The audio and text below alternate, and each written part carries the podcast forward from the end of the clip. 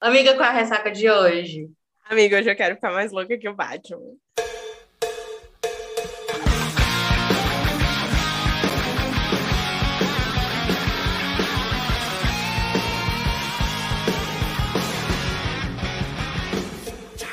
Oi, eu sou a Manuela Estevão.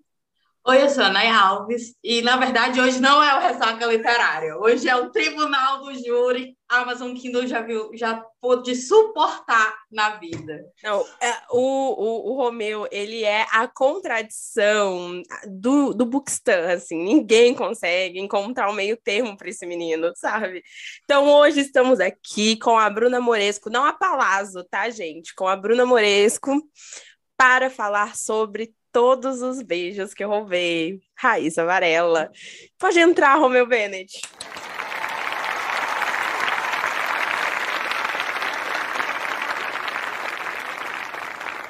Mas zoeiras à parte, meu nome é Bruna Moresco, mas também conhecida no meio literário como Bruna Palazzo. Sou autora do, da série de Amores Imperfeitos. que mais? Sou psicóloga. Hoje estou aqui como psicóloga, não estou como. E cadela do Romeu, né? Ah, e principalmente, antes de qualquer coisa, é presidente do, da Associação de Cadelas do. Exatamente, hoje estou aqui praticamente fazendo a, a defesa dele. Eu que vamos só para colocar a lenha na fogueira. Na verdade, nós vamos tentar, né? Mas falta informações. Eu queria dizer que aquelas a gente não consegue estabelecer uma boa defesa porque ainda nós não temos todos os fatos. É verdade. É uma boa, uma boa defesa, né? Um bom advogado ele faz a defesa pautada em todos os, os, os fatos ali já presentes. Hoje a, gente, hoje a gente vai tentar fazer uma defesa ampla com as informações que temos a apresentação até agora. já em mãos, né? Exatamente. Para você, cara ouvinte, que está aí rolando olhos, pensando como que gosta de Romeu Benite, posso dizer que eu tenho argumentos sólidos para gostar dele.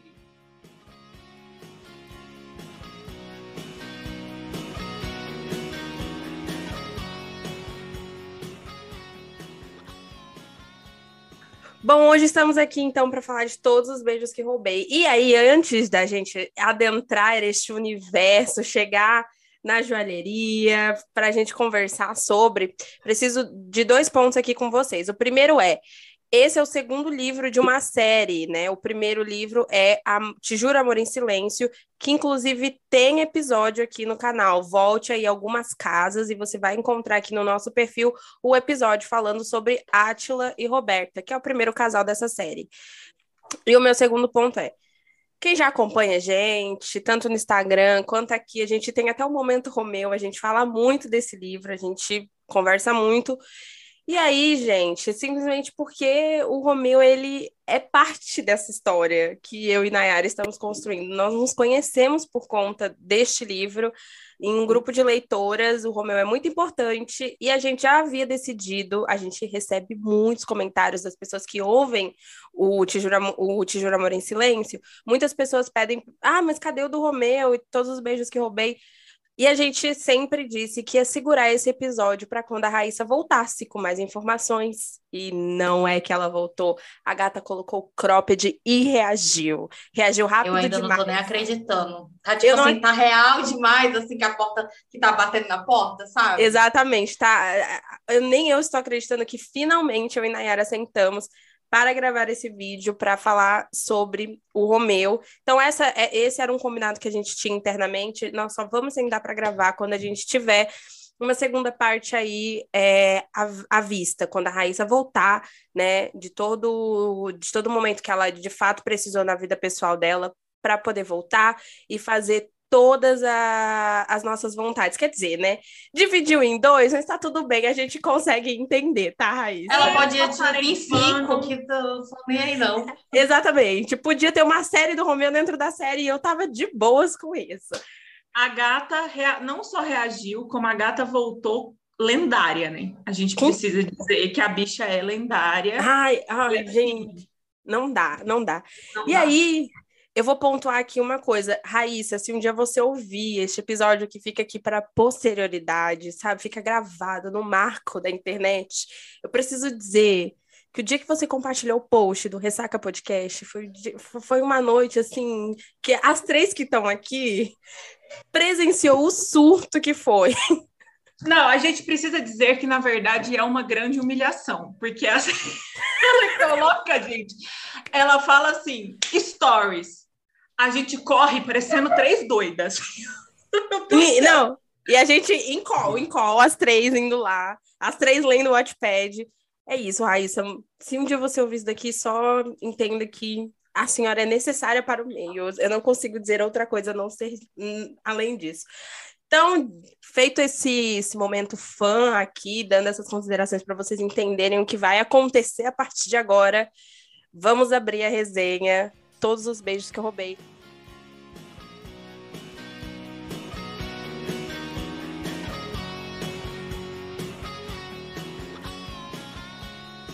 Então a gente tem aí em Todos os Beijos que roubei, é o segundo livro de uma, de uma série, a gente tem a história do Romeo Bennett. No primeiro livro a gente viu que o Romeo estava exilado na Itália, só que a gente não entendia muito bem o porquê, né? A gente só via essa, essa relação por conta do Átila, que era o, o, o, personagem principal. E aí a gente vê que o Romeu volta no final do. Gente, nada disso é spoiler, tá? Dois anos, então vamos se situar. Então a gente tem aí é, o Romeu volta no final do segundo do primeiro livro para poder né, resolver o BO do Átila, como sempre, o Romeu tendo que se, se envolver nas tretas familiares para salvar a pele de alguém. E aí então a gente tem ele voltando para o Brasil no começo do, do, primeiro, do, do, livro dele. Então, no começo do livro dele, ele voltou há mais ou menos seis meses, se eu não me engano, eu não consigo lembrar, mas eu acho que é isso. E aí, todo mundo sabe, porque está na sinopse também, que o Romeu tem problema com secretárias, né? E aí a gente tem a última, a última chance dele, né? Que o seu, que seu Joca dá para ele é Romeu, meu filho, você tem uma chance só. E ele estraga, porque o seu Joca vê logo de início ele com Dona Thaís. E aí fodeu o rolê inteiro do gato, até que um dia ele chega, tem lá uma moça, uma, uma moça japonesa, para fazer entrevista. Não vou dizer o que, o que acontece antes, tá? Aí vocês têm que ler. E aí ele simplesmente não quer. Só que, gente, o gato não tem poder de fala. Ele tem simplesmente que sentar e engolir.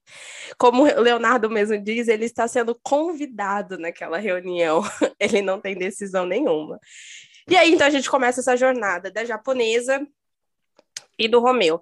A história vai girar em torno de um acho que os dois, né, carregam um grande segredo, mas a Japa, ela, ele vai, principalmente ele, né, ele vai descobrindo aos poucos o segredo da Japa, até que a gente tem metade da história dela inteira entregue pra gente, assim, eu acho que fica dois ou, ou três pontos ali para entender dela.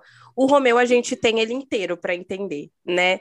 Uh... A gente tem uma parte dele, aquela, já começou a advocacia.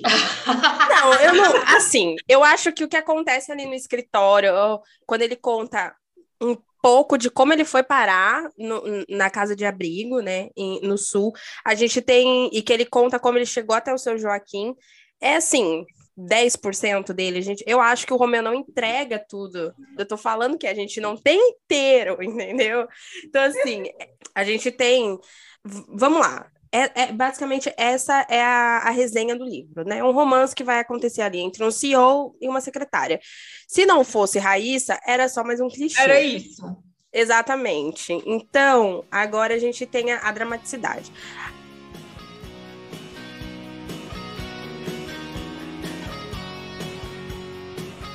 A para mim, né, a minha experiência de leitura foi uma coisa muito louca. Eu, eu lembro quando eu baixei o livro, eu baixei junto com o do Átila, e na minha cabeça, como tinha a série no, no título, eu pensei, meu Deus, tá completa. Só que o meu Kindle na época tava cheio, porque né, acho que nessa época só dava para baixar 10 títulos ao mesmo tempo. Daí o que, que eu fiz? Vou baixar o primeiro e o segundo, leio, tiro e baixo os outros dois, porque eu vi que eram quatro irmãos na minha cabeça, quatro livros. Não sabia que a série estava incompleta. Eu nunca tinha lido nada da Raíssa. Eu não fazia ideia de quem ela era. Eu simplesmente entrei lá no ranking, vi o Atila, falei, vou baixar. Inclusive, ele ficou passeando na minha biblioteca, assim, por uns longos dois meses. Demorei muito para pegar ele. Mas quando eu peguei, eu li muito rápido. Eu comecei a ler o Romeu. A minha experiência foi de que eu detestava o Romeu. Eu, eu odiei ele na, no livro do, do Neném. Eu achava ele um porre, um porre, mas assim, o tombo foi grande. Quando eu comecei a ler ele, é, que a gente sabe que, é, que abre ali uma carta. Na segunda página eu já estava debulhada em lágrimas, eu já não conseguia respirar de tanto que eu chorava, eu ficava. Eu já comecei o livro assim: agora, meu amor, você pode fazer o que você quiser, que eu tô do seu lado. Vamos junto. E é, eu lembro que eu li ele em menos de 20, tipo, em menos de 24 horas, não, mas eu li ele em uma noite, assim. Eu não consegui parar. E eu lembro que eu terminei ele mais ou menos umas nove da manhã antes de começar a trabalhar. E eu só conseguia pensar o que que acabou de acontecer eu não acreditava naquele final. E eu ficava, não, não é possível. Então, é... eu ficava assim, não, beleza, o que, que eu vou fazer aqui então? Eu vou ler de novo, né? Era isso que passava na minha cabeça. Só que antes disso, eu procurei os outros livros. Para qual a minha surpresa, não tinha. Foi aí que eu entrei nos grupos de, de leitura. Eu, foi por causa disso que eu comecei a entrar nesse mundo de literatura. Procurei a, o grupo no, no Facebook, fui procurar é, grupo no WhatsApp, comecei a seguir no Instagram, na época o Instagram da Raíssa, inclusive, era até fechado. E eu fui começar a entender o que, que era isso, esse fenômeno. E aí, gente, eu lembro que eu parei de trabalhar no mesmo dia, tipo, umas seis da tarde, eu voltei para reler. E aí eu reli ele com um pouco de mais, um pouco mais calma, assim, li ele em três, quatro dias de novo. E pensei, meu Deus, é agora, né? E eu até hoje não consigo consigo engolir. não obteve a resposta, né? É, não, eu não consigo entender o Romeu, eu acho ele um, um personagem muito complexo. E eu ainda hoje fico pensando, meu Deus, que final é aquele, sabe? Eu li sete vezes e fiquei, nossa, legal, bacana, né, Romeu? Todas as vezes que eu leio, eu falo, como que defende? Me explica. Essa foi a minha experiência de leitura, né? Para mim, assim, eu sou avessa, como vocês já sabem, a sinopse. E muitas vezes eu escolho o livro pela capa. Em janeiro do ano, até janeiro do ano, janeiro, fevereiro do ano passado, eu ainda tinha o canal no YouTube, então a minha vibe de literatura eu era mais comportada, digamos assim, né, para as pessoas que, que julgam o nosso gosto literário. Então, eu acho que eu tinha lido alguns livros da Mila Wanda e eu estava, de fato, procurando algumas coisas assim e, de fato, escolhi pela capa. O primeiro que eu baixei, quando eu vi, foi o Romeu. E eu li, eu acho que, sei lá, até a metade ali da, da, daquele prólogo do seu Joca, e eu, eu acho que isso aqui é uma segunda parte. Aí eu parei para ir procurar o primeiro livro, porque de fato, se eu fosse realmente procurar, né, fosse pegar o neném como primeiro pela capa, eu não, não teria pegado. E aí eu li o do Atila. Desde o início eu já fui uma pessoa que eu fiquei assim, esse cuzão tem alguma coisa. Eu acho que eu vou gostar desse cuzão. Desde o começo, desde o começo. Eu, na minha cabeça, eu era esculhambando o Romeu, mas, tipo assim, ansiosa, eu quero logo que, apare... que o cuzão apareça. Porque, tipo assim, o único irmão que não concorda, que bate de frente e foda-se tudo. ele não tá nem aí, e aí ele xinga, mas, tipo assim, sabe? É, ah, não gosta de mim, não? Tem problema não, continua xingando. E aí, por aí vai, eu já fiquei, eu, tipo assim, não concordando, mas já ansiosa, porque eu queria muito conhecer quem é esse merda, né? E o seu Joca, para mim, ele é o melhor personagem da, da, de toda a série, porque ele faz a gente odiar os próprios filhos, e ao mesmo tempo é por ele que a gente tem a maior compaixão com as merdas que os filhos fazem. Então, principalmente ali depois de saber é, o plot, o primeiro plot do livro, digamos assim, e, ter, e conhecer o amor que ali o Átila tem e o respeito que o Átila tem pelo o medo também, né? pelo Romeu, então a gente aí que a gente vai se apegando mesmo. A gente, né, a gente gosta de coisas fofinhas. Quando eu, ter, eu acho que eu comecei a ler o Romeu, tipo, depois do almoço, tem, trabalhei, né? Peguei, geralmente, quando eu parava para almoçar, já botava, tipo, porque eu voltava do almoço, aliás, eu colocava ali a Alexia para ler, e quando chegou, eu acho que no final do prólogo do seu jogo, eu já fui logo, não. Esse não é um livro para ser ouvido, esse é um livro para ser sentar e degustar. E foi o que eu fiz. Eu sentei logo um pouquinho depois do almoço, e eu só me levantei por volta das seis horas da manhã. As mensagens que eu mandei para porque até então eu sou essa pessoa. Inclusive, eu fiz isso até com a tal da, da Bruna Palazzo. É, eu conheci os livros, depois que eu fui atrás, saber quem era a cara de pau que a pessoa para escrever um livro desse, ela tem que ter muita cara de pau e nem um pingo de, sabe, uma pessoa fria, porque a gente chora igual uns cadela. E aí eu fui procurar a Raíssa em plena, eu acho que seis horas da manhã, as mensagens que eu mandei para a Raíssa, foi assim, você não tinha esse direito. Não. Foi daí para mim. Eu acho que a daí Raíssa deve ter recebido várias parecidas, viu? Eu assim, você não tinha. Porque até então, nesse, nessa, nessa arrumação, eu já sabia que não tinha uma continuação, porque quando eu voltei para baixar o Atlas, eu disse, não, vou baixar logo tudo, né? Porque eu gosto de série assim, se eu puder, né? Tipo, já pegar logo o bonde completo. E daí eu li é, praticamente numa sentada, sem comer, sem beber, só chorando, desidratada. Ah, é eu acho que eu passei dois dias assim, sem ter forças, sem ter forças, desmarquei trabalho, sou uma, eu juro que eu sou uma profissional em horas normais, quando não envolve o meu benite. Tem uma cliente minha que, inclusive, ela, a última vez que a gente falou, ela, e aí, o Romeu saiu? Porque o meu desespero era tão grande que até com as minhas clientes eu conversava sobre o Romeu. Todo livro que eu compartilho, ela diz, esse aí é o Romeu? Porque de toda dizer, ai, o Romeu vai sair, o Romeu vai sair. E todo livro ela acha que é o Romeu. Nessa, nessa arrumação, no total, foram sete vezes que eu li, sete vezes de desespero, sete vezes de lágrima. Tipo, de tanto eu falar, o meu esposo leu, meu, obviamente, em momentos diferentes do, do que eu, mas você se emocionou. E hoje chegou a um ponto de José é tão mais cadela da Raíssa do que eu, que quando eu chego no, no, no feed dela para curtir o que ela compartilhou, que ela publicou, o José já tem passado por lá. é uma piada, mas enfim, é sobre esse é o efeito que o Romeu causa na gente, nas né? nossas vidas, né? E aí, depois disso, foi como a Manela falou, né? Fui atrás dos grupos, eu saí procurando, eu preciso de respostas. Saí, que nessa época a Raíssa ainda tinha... É estranho falar isso, né? Tipo, de uma época onde a Raíssa... Porque quando eu fui atrás dela, o Instagram dela era aberto e ela tinha inúmeros destaques salvos. Né? Tipo é... assim, parece ser uma época tão distante, né? Na época que eu que eu procurei ela, o perfil já era fechado, ela me aceitou depois de um, uns dias, assim, e eu lembro que quando ela postou ainda que ela estava na metade do livro e tal, eu já, já acompanhava ela, e é, é, ela chegou a fazer live, ela respondia algumas perguntas ainda, e tudo mais. E você, Bruna, vamos lá.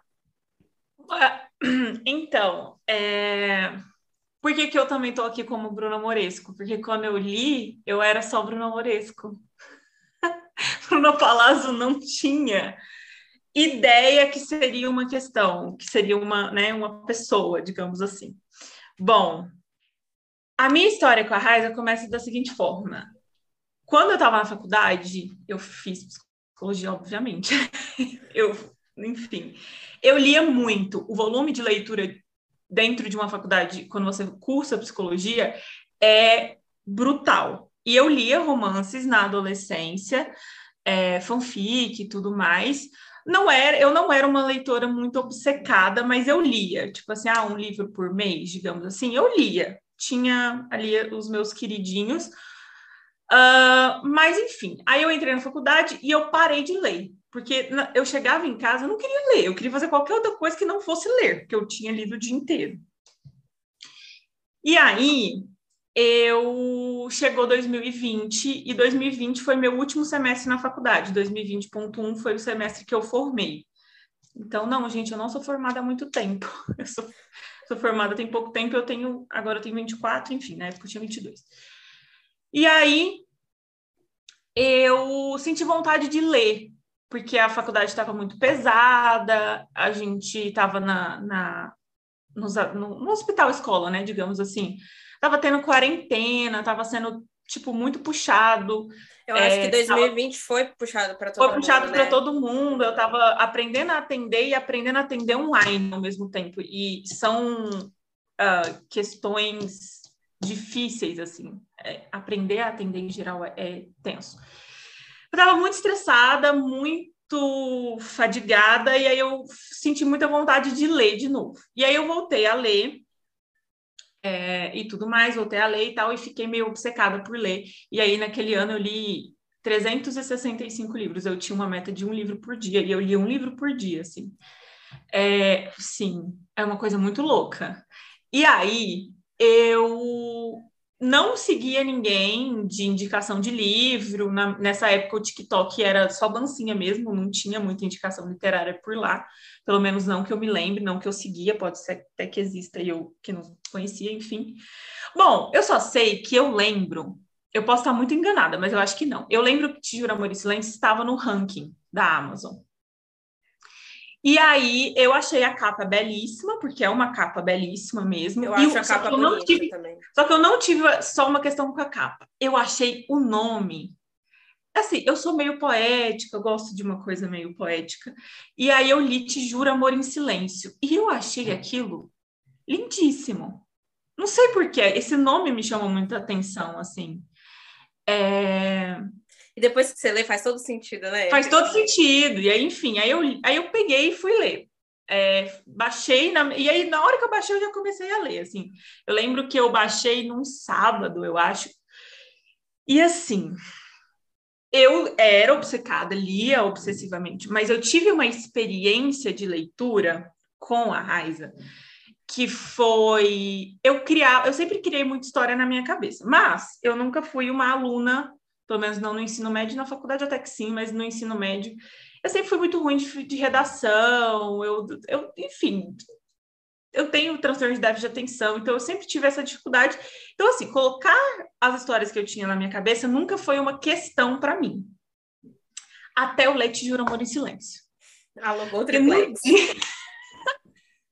no dia que eu li, eu falei, caralho, se eu pudesse escrever alguma coisa era, era esse sentido aqui que eu iria, sabe? Essa questão de um passado, essa construção de personalidade que eu gosto muito, é, que a gente pode até falar que é uma construção quase que psíquica. Na verdade, eu acho que ali, quando a Raiza me apresentou Atila e Roberta, o meu eu leitora, mas o meu eu psicóloga e o meu eu criadora de histórias, ele meio que pirou, assim. Eu falei, Deus! Porque é muito complexo. E ela faz uma coisa que é muito massa, que é os personagens parecem pessoas. Tipo, eles parecem reais, reais. muito reais. É muito louco mesmo. E pelo menos eu acho mim... isso uma característica dela muito é, muito legal porque a história que ela cria a, por mais que a gente tipo assim gente pelo amor de Deus né tipo quatro meninos com aquele com aquelas características né tipo dos seus passados e tal, um, um pai daquela forma, tipo assim, não estou dizendo que isso não possa acontecer, pode acontecer, mas qual a chance, né? Qual a possibilidade? Só que ela escreve de uma forma tão real. Eu acho que não é só a escrita, Nai. O, o, o, grande ponto, eu acho que da, da Raiza é sim a escrita, que é uma escrita fenomenal. É, mas para mim é a construção de personagem dela que é impecável. Você pode falar qualquer coisa, mas a construção de personagem dela é assim impecável. É, é impecável. e eu acho, e eu acho que é nessa construção que a gente fica envolvida, e eu senti que quando eu leio todos os dois livros, né, todas as vezes que eu li a Raíssa, eu sinto que ela tem essa construção, isso leva a gente a se envolver no nível máximo com a história, ah, e, ela, é. e ela tira a gente totalmente, a gente, é, é o que a gente chama na literatura de suspensão da realidade. A gente fica tão, tão, tão imerso que a gente esquece que aquilo é um livro. E isso é sensacional. É tanto, né, tanto que isso, quando eu falo Mas... que, que se torna tão realista, eu lembro que já a segunda vez que eu li isso, um pouco menos, assim, ainda eufórica, mas, tipo, tentando ver Entender. detalhes, pegar, entender toda a história, eu fui lendo, tipo assim, eu cheguei a ir para o Google para me ver, assim, porque é tão real a forma com que ela escreve, que para mim a, a, a Florata, a Maria Florata existe. Sabe, eu fui traçando o caminho entre o Morumbi, qual era o shopping mais próximo, para me ver os edifícios da região, porque a forma com que a, que a Is fala ali do, do, do prédio que ela morava com os pais é tão de uma tal forma que eu, tipo, cadê? Eu preciso ver, eu preciso saber. Da mesma forma, quando ela narra lá sobre o Torres, eu saí, inclusive, catando todas as minhas fotos de São Paulo para, tipo, ver os prédios ao redor do, do, do mercado, para me ver como era, para mim, porque, tipo, para mim era tão, tão, tão real que, tipo, eu já fui aí. Sim. Eu conheço esse lugar. Aí, assim, eu tive essa experiência, isso foi em agosto de 2020. Ela já tinha lançado o. Não, perdão. Eu li em junho de 2020, foi. Eu acho que, tipo assim, ia fazer um ano que ela já tinha lançado. Só que eu vi lá livro 1 e na época eu só lia, eu só lia é, série completa. Eu não li a série incompleta, eu lembro disso. E eu lembro que ela começou, assim, uma, uma saga na minha vida, porque agora eu leio sagas incompletas, séries incompletas e tudo mais. E aí, eu ficava todo dia conferir a página dela no... Porque eu não seguia ela no Instagram. Eu nem não fui procurar, na verdade. Mas eu, eu entrava na página dela do Kindle todo dia para ver se ela tinha colocado o livro 2. Todo dia, assim, todo dia, todo dia, todo dia. No dia que ela postou o Romeu, eu vi. Só que eu vi e tava lá, parte 1. E aí eu tive, eu tenho uma experiência com o Romeu que eu sei que é muito única e que eu conheço poucas pessoas que tiveram essa experiência com ele. Eu não odiei ele de cara. Eu não tive esse ranço. Eu não tive essa, tipo assim, lógico que eu ficava com raiva das ações dele no primeiro livro, mas eu no fundo eu ficava com uma pontada de ele pelo menos faz alguma coisa para defender a Roberta e ninguém faz nada e aquilo me dava uma agonia, entendeu? E para mim ele tentava fazer alguma coisa, isso me chamava muita atenção. O ponto, um outro ponto só para completar o que você falou, eu acho que o, o ponto de sensibilidade para mim com o Romeu no primeiro livro é dessa questão da Roberta é quando ele fala que o, o Atila fala alguma coisa tipo, ah, você sabe o que seu amigo faz com ela. E daí o Romeu fala assim, não é da minha conta. Tipo, a questão não é eu sentar com ela e contar o que acontece. A questão é que uma hora ela vai descobrir. E aí eu fiquei. E, e o Romeu fala isso para ele: você não é o Salvador, você não precisa fazer isso. E aí eu fico, é, tem um ponto aí ele tem um ponto. E aí, eu, e a minha outra questão é que eu nunca comprei a pose de mal do Romeu. Nossa, eu comprei. Eu nunca comprei. Eu nunca comprei essa postura dele de cuzão do caralho. Nunca comprei. Iludida? Talvez. Provavelmente. Mas assim, dedo podre? Talvez também. Não tem, entendeu? Mas eu nunca comprei essa postura dele, porque eu acho que uma pessoa tão cuzona não pensa nos outros. E eu acho que o Romeu pensa entendeu? Eu acho que o Romeu pensa. Porque se a gente for parar para pensar, em Te Jura Amor em Silêncio, aconteceu o que ele falou que ia acontecer. Entendeu? Então, tipo assim, aí tem. É isso. Bom, mas aí eu tive essa, essa questão com ele, então eu não queria ler o livro dele, a parte 1, porque eu falei, eu vou favoritar esse livro. Eu favoritei Te Juro Amor, Te Juro Amor em Silêncio também, mas eu vou gostar muito dele. E eu acho que a mocinha dele é uma menina muito foda, porque, né, é Romeu Benite. Para sustentar Romeu Benite, tem que ter uma... Só Isabela Sayori Sato mesmo. Você tem, é, você tem que ter suporte, entendeu? E aí eu pensei, bom, não vou ler. E aí, tipo assim, isso foi, isso foi, isso foi. E aí, em outubro, eu lembro que eu entrei numa ressaca literária, e aí a única coisa que passava na minha cabeça era: vou ler todos os beijos que roubei, não vai ter jeito. Aí eu li. E assim, na época, na minha cabeça só existia um personagem, que é o Noah, que ele não se chamava Noah. E aí, quem for ler Envenenados vai ver no meus agradecimentos quem é o Noah na minha vida. E aí, assim, quando eu li aquele livro, sabe assim, uma coisa que a sua vida muda? Sabe assim, quando você. Fe...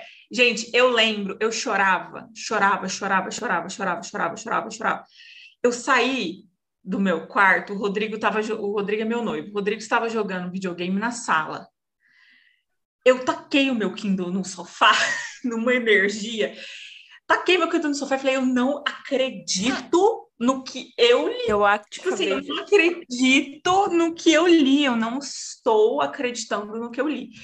E aí eu lembro que eu tive que conversar com o Rodrigo sobre a história inteira, porque eu fiquei assim, não, eu, eu entrei nos grupos para poder falar com alguém e eu fiz o meu, o meu ex ler, fiz uma amiga minha próxima ler, e, e, e assim, eu, eu, desacreditava naquilo que estava acontecendo, porque eu ficava, gente, não, mas não é possível. Eu falava que era incoerente, eu falava assim, gente, isso aqui é muito incoerente, mas é coerente, mas ainda assim é incoerente, enfim. E aí, o... eu não conhecia ninguém do meio literário ainda, eu não, eu não, como eu disse, Bruna Palazzo nem nem era uma questão para mim, era uma grande loucura. Enfim. E aí, é, eu comecei a ter coisas estranhas que eu nunca tive com nenhum personagem. E aí, você ouvinte, se já teve isso, vem pro bonde, gata. Eu acordava pensando no Romeu. Nossa, eu ia, eu ia pensando no Romeu. Oh eu virava pro Rodrigo, às vezes, tipo assim. Rodrigo proibido de escutar Guns N' Roses. Rodrigo gosta de rock, né? E eu, tipo assim. Não consigo. E assim, eu lia. O meu gatilho. Vezes. O meu gatilho era um pirulito de uva. Eu ficava, não quero, não passa na minha frente. E aí, tipo assim, como se o Romeu fosse par. Eu sempre tive uma questão com ele, parecendo que ele era parte da minha família. Tipo assim, uma coisa muito surreal, né? porque é um personagem de livro, mas se você virar para mim e falar assim, é só um personagem de livro? Não, não é só um personagem é. de livro, né? É. Raíssa, para mim, não é só uma escritora. Uma... É, eu, eu tenho essa questão também com a Raíssa, porque assim, antes da gente abrir a discussão sobre a história e a gente falar de alguns pontos, é, a, a, minha questão com a Raíssa, eu acho, eu já contei isso em um post que eu fiz, mas não sei se a Lenda leu, mas é, a Raíssa ela mudou a minha vida. Eu não sei se ela, se alguém, ah, com certeza muitas, muitas leitoras falam isso para ela, mas eu preciso falar que a, a, a Raíssa, a leitura de Romeu mudou a minha vida. Eu fiquei do mesmo jeito, eu acordava e ia dormir pensando no Romeu. Eu, eu ficava em, a, a dor dele era eu conseguia sentido, tipo assim, eu, eu preciso fazer alguma coisa, sabe? É palpável, é, é, era uma coisa muito doida. E foi quando eu também não tinha noção do meio literário. Inclusive, eu comecei a ler romance nacional em uma época da minha vida muito, muito down, assim. Eu passei por poucas e boas, eu estava longe da minha casa, em um país onde eu não conhecia ninguém. E foi o meio literário nacional que me salvou. E quando eu conheci a Raíssa, que eu fui procurar esses grupos, que eu fui entender como o meio literário funcionava, e que eu abri e eu conheci uma galera que lia os livros que eu, os mesmos livros que eu. E isso foi, assim, é, foi uma experiência muito louca. E a Raíssa impactou tanto na minha vida que hoje eu estou sentada fazendo um podcast sobre ela com uma autora, né? Deixando de lado aqui a Bruna, mas com uma autora que eu é, admiro demais, que é a Bruna, que hoje é minha amiga, com a Nayara, que foi uma pessoa que eu conheci por conta do Romeu em um livro de. Em um livro, não, em um grupo dos Príncipes do Diamante. É... Saiu de lá uma amizade, uma sócia, uma amiga, é, uma parceira. É, e, e assim, eu paro e penso que a Raíssa ela determinou a minha vida. Hoje eu trabalho com isso, hoje a gente tem. É, é, é surreal, assim, e é isso. Ah, eu só queria, já, antes da gente chegar no final, eu já queria deixar esses agradecimentos. Acho que todas aqui a gente tem uma, uma jornada com, com a Raíssa, né? que em algum momento a gente, os nossos caminhos se entrelaçaram por conta da gata. Eu não conheceria a Bruna Palazzo se ela não tivesse entrado na sua vida e feito você escrever. Então. É, eu acho que assim, a minha história de escrita, é, tem muita leitora que, minha que fala, né? Nossa, eu acho que tem do, assim, fala assim, meu Deus, você é obcecada pelos livros, né? E aí eu fico, sim, é porque para mim é uma mudança de, de experiência literária, assim. E, é, e aí foi, ela, ela teve essa abertura para mim. Tipo, eu comecei a ler série que estava em andamento, perdi um pouco desse medo. É...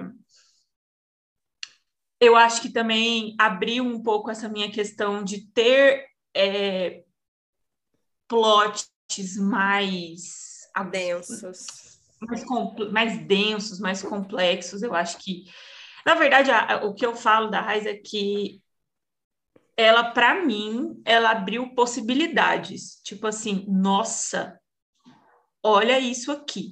Tipo assim, olha, olha como ela transita pela comédia e pelo drama, e o drama mesmo, o drama de drama, doer, drama. não é um drama de doer, assim. É, olha como tem personalidade esse texto. Tipo, um texto da Raiza, você lê e você sabe que é dela. Que é dela. Você lê assim e é dela. E, enfim, e eu acho também, assim, depois que eu fiz essa transição, é... não sei, eu, eu senti que até o meu gosto literário mudou, assim, e, e aí isso me deu, isso me permitiu conhecer autoras e, e, e enfim, é... Eu tenho essa, essa impressão com relação a, aos meus gostos literários, né? Porque, como eu falei, tipo, foi um momento onde eu estava tipo, saindo daquela bolhazinha, né, que, que eu vivia e entrando numa, numa outro patamar. E aí você, quando, tipo assim, né, você cura da ressaca, que na verdade não cura, né? Porque se a gente tá dois anos depois estamos aqui ensandecida, é porque a ressaca ainda a falta ainda, o vazio ainda está aqui, ele não foi um total preenchido. Mas quando a gente sai ali daquela zona, tipo assim, é isso que eu quero ler, sabe? É, é, é isso aqui, eu quero essa, essa qualidade. Antes que julguem, né? Porque sempre vai ter alguém falar. Quando eu tô falando aqui de qualidade, eu tô falando do enredo, eu tô falando da construção, eu tô falando da narrativa, tá? Todos aqueles outros erros que fazem as pessoas ir lá xingar no, no, no na Amazon ali é outros 500. Mas estamos falando aqui da história, né? Tipo. Ah, eu tô enfim. falando aqui, eu vou ser sincera, eu tô falando da minha opinião mesmo, assim. É Não, eu tô falando, eu tô, eu tô falando assim com relação, tipo, porque quando a gente fala que tem qualidade, que tem qualidade, eu digo isso porque eu já cheguei a falar disso que tem qualidade e já me apontaram e dizer assim, mas o livro tem erro de digitação, o erro tem, tem furo. Tá, Aí eu tô dizendo assim, para mim não tô, eu tô, não tô falando disso. Para mim, tipo, eu tô falando aqui do enredo da história, da mente dela, de tudo como nasceu e ela trilhou ali. Ai, Paulo na, na todo cabeça mundo. dela. É, tipo, Viu, Romeu Benito? Ai, olha, gente, Mas, eu, já, eu já recebi críticas, tá? Uma vez fui julgada em um grupo porque eu disse que o Romeu Bennett era o meu, o meu personagem favorito. Amiga, eu acho muito engraçado o jeito que você fala Romeu Bennett. Eu nunca tinha. Porque ah, é Bennett, né? Ah, sei lá, gente. A Ra... Ô, Raíssa, Ai, você não muito americana, aqui, não. né? Muito americana. Ah. Não, quando Bennett. a gente vinha aqui para falar o, o, sobre todas as lágrimas que chorei, se a Raíssa quiser aparecer aqui para ensinar para gente como é que chama o nome é. dela e o nome dos personagens. O nome dela é importante, porque eu não é porque... sei se é Raíssa ou, ou Raíssa. Raíssa. É mas eu acho que... É, mas eu acho que por conta do Zé Raíza, não faço ideia. Raiza, não sei também. Eu falo Raiza porque, se você for para pensar, é do jeito que escreve, né? Raiza. Tem... Mas tem acento? Não tem acento. Não sei. Vamos chamar ela de Rá, pronto. Uma intimidade Ai, nunca deu. Rai. Rai, pronto. Ela nunca deu essa intimidade, mas a gente já vai o quê? Mas a gente é íntimo, sabe? É íntimo. É íntimo, mas é mas, assim, mas, a, mas o que eu acho que... Por que, que eu acho ela tão lendária? Minha opinião, tá? Eu acho que ela abriu portas, entendeu? Eu acho que teve muita gente como eu nunca vi muita gente falar disso, mas eu, mas eu sinto que tem muita gente como eu que leu o lance dela, leu o livro dela e falou: caralho, isso aqui é foda, hein? Isso aqui é um, um, um estilo ou um jeito de fazer as coisas importantes. Ela não faz isso exatamente, nem pelo menos ainda não tem uma psicóloga lá no, no livro dela. Mas, por exemplo, para mim, o que mais me influenciou foi na construção de personagem. Brilhante, brilhante, brilhante. Mas ela, ela, eu digo sempre assim, que na minha história, a Raiza plantou a semente do tipo assim, dá, hein? Olha essas histórias, hein? Será que você não vai dar ouvido para esse pessoal, hein? E a Natália Santos, que é autora de Peculiar, falou: vai escrever sim, senta bunda na cadeira e vai, vai, vai escrever. Eu acho que eu, eu precisei de uma semente e de, algo, e de alguém que agou, assim, sabe? Fala assim, vai. Aí, olha, parabéns às duas, viu? Porque o que a gente tem hoje, não, eu consigo, não consigo nem, nem mensurar.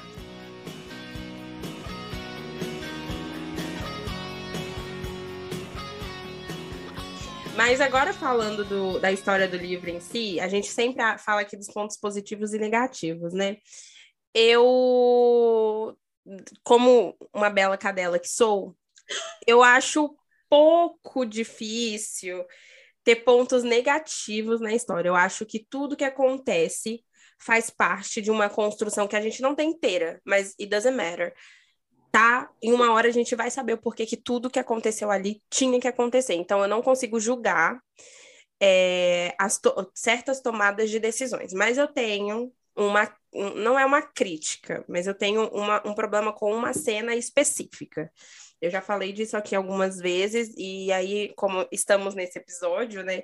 Eu vou, vou abranger um pouco mais. Ah, e de novo, gente, spoiler, dois anos, vocês tiveram tempo, tá? Então, olha lá, a gente tem a cena onde a Isabela vai até o. Até o, o Josefines, o Romeu tá com os meninos jogando banco imobiliário.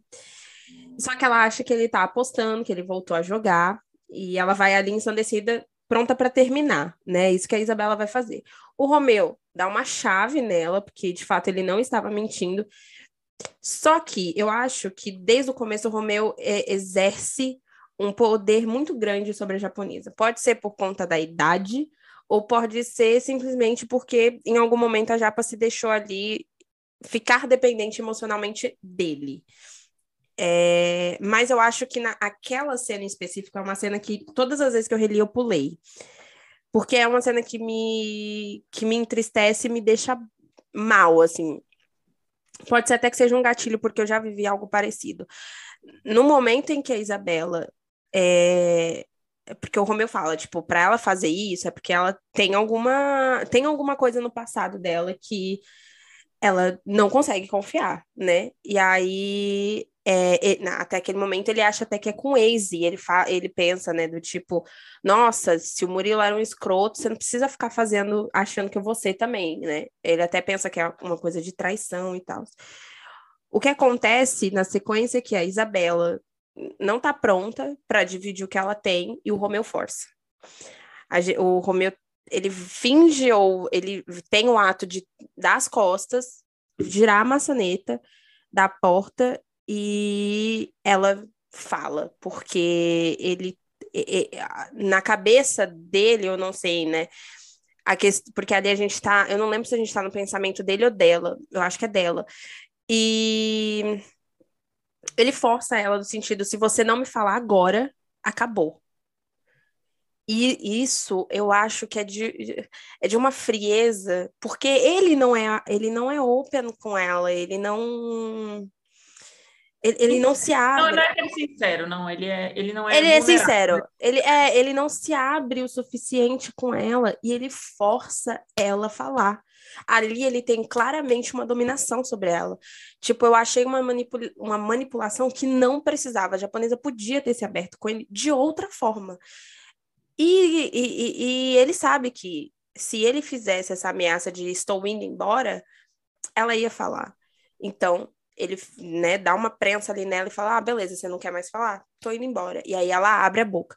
E, e você vê que é dolorido para ela contar, ela não estava preparada.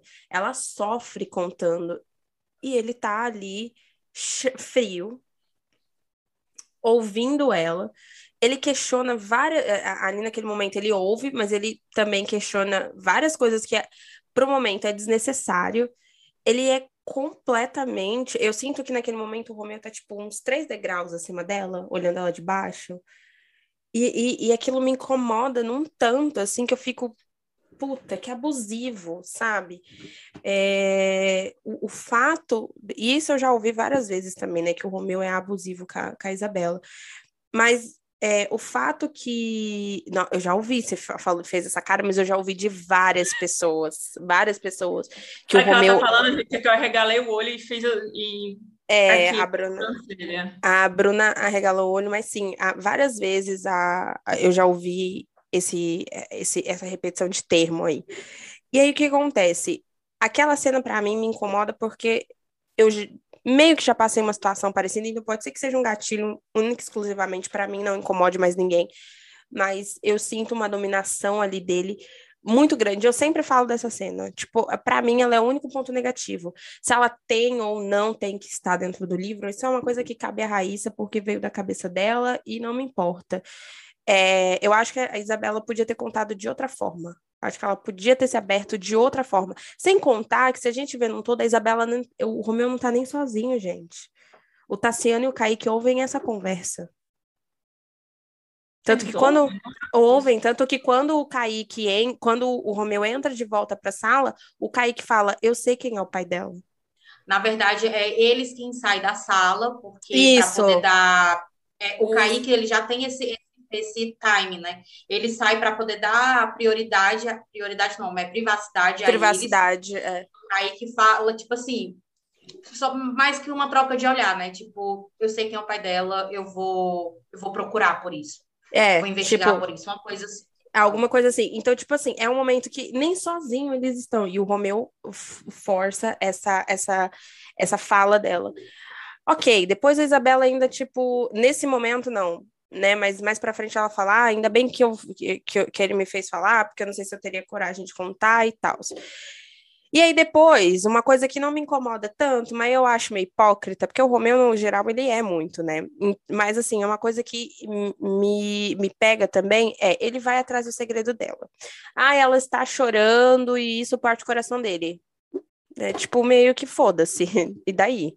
Sabe, imagina se a, se a Japa vê ele chorando numa noite todo gorosado. E aí, do nada, ela decide pegar um avião e investigar a vida dele no Rio Grande do Sul. Ai, descobri, Romeu, senta aqui, vamos conversar, descobri o que você tem. É isso que ele faz com ela, né? Ele simplesmente vai no, no edifício onde ela dizia morar com os pais. Ele descobre o que aconteceu de fato, o porquê que ela se culpa tanto, o porquê que aconteceu. É, e aí, para mim, é uma outra invasão de privacidade. Nossa, se a Isabela fizesse o mesmo, gente, o show da Paquita que esse homem ia dar não ia estar tá escrito. Tchau, Isabela, ó, beijo com Deus. Nunca mais ia ver par de, de anel. Mas ele vai atrás do segredo dela, sem a permissão dela, e aí confronta ela. E aí, é óbvio que ele tipo, é um fofo com ela, né? Tem nos aí a gente não contesta. Mas eu acho que essas duas tomadas de decisão do personagem me incomodam, assim. É, isso, mas são as únicas coisas que eu tenho para falar do livro. E não me incomoda, porque eu, ainda assim eu consigo passar um pano para ele. Não, a, quando ela falando isso, eu me lembro exatamente do dia que a gente levantou essa pauta no grupo. É, e eu vou dar a mesma resposta, né? A minha resposta para isso é sempre a mesma, porque assim, para mim, eu não, não concordo com a atitude. Mas, para mim, é, foi uma atitude, tipo, tão Romeu, tão coerente com a personalidade dele, com o jeito dele. Tipo, eu não consigo imaginar, principalmente depois que a gente conhece a Is e vai conhecer cada capítulo, a gente conhece um pouco mais, eu não consigo ver como ela simplesmente como, sei lá, o fato da mãe que num momento ali de, de, de tristeza e ansiedade ela contou. Eu acho que ela não contaria para ele se não fosse fa ela fato... fala Ela fala ele imprensar isso. Então, assim, para mim, é tão. Eu não, então... não concordo, mas para mim é tão coerente. É, tipo, não, é fiel à personalidade. Eu acho que é fiel à personalidade dele, mas é, me, me incomoda que se alguém. Ela não tá mínimo... tá falando que no âmbito pessoal dela é uma cena que incomoda ela. Tipo assim, ela, ela entende. Exatamente. A, ela, ela, ela, ela vê a problemática da cena, ela entende por que, que aquela cena tá ali, mas é uma cena que incomoda ela. É, então assim, é, exatamente. Eu consigo entender e eu consigo. E é muito o Romeu. O Romeu, ele é hipócrita, tá? sabe? Tipo, ele se mexe na vida de todo mundo, agora vai se meter na dele pra você ver. Tipo assim, não tem condição, entendeu? Tanto que ele. O Atila adota uma gatinha, Aí ele, ah, meu Deus, mas eu nunca, nunca me deixaram ter um cachorro. É chato isso. Agora vai os outros perguntar por que ele tá brigando uma jovem de 19 anos. Ele fala, tá todo mundo quieto, calado. Eu sei o que eu estou fazendo na minha vida. Ele não quer opinião de ninguém. Então, assim, eu acho que me incomoda, mas eu consigo entender o porquê que tá no livro, por que existe. Eu acho que, assim, agora vamos falar sobre aspectos importantes, assim. É que tem umas coisas que a gente tem que entender a palavra, eu acho. Por exemplo, tá. Romeu é abusivo?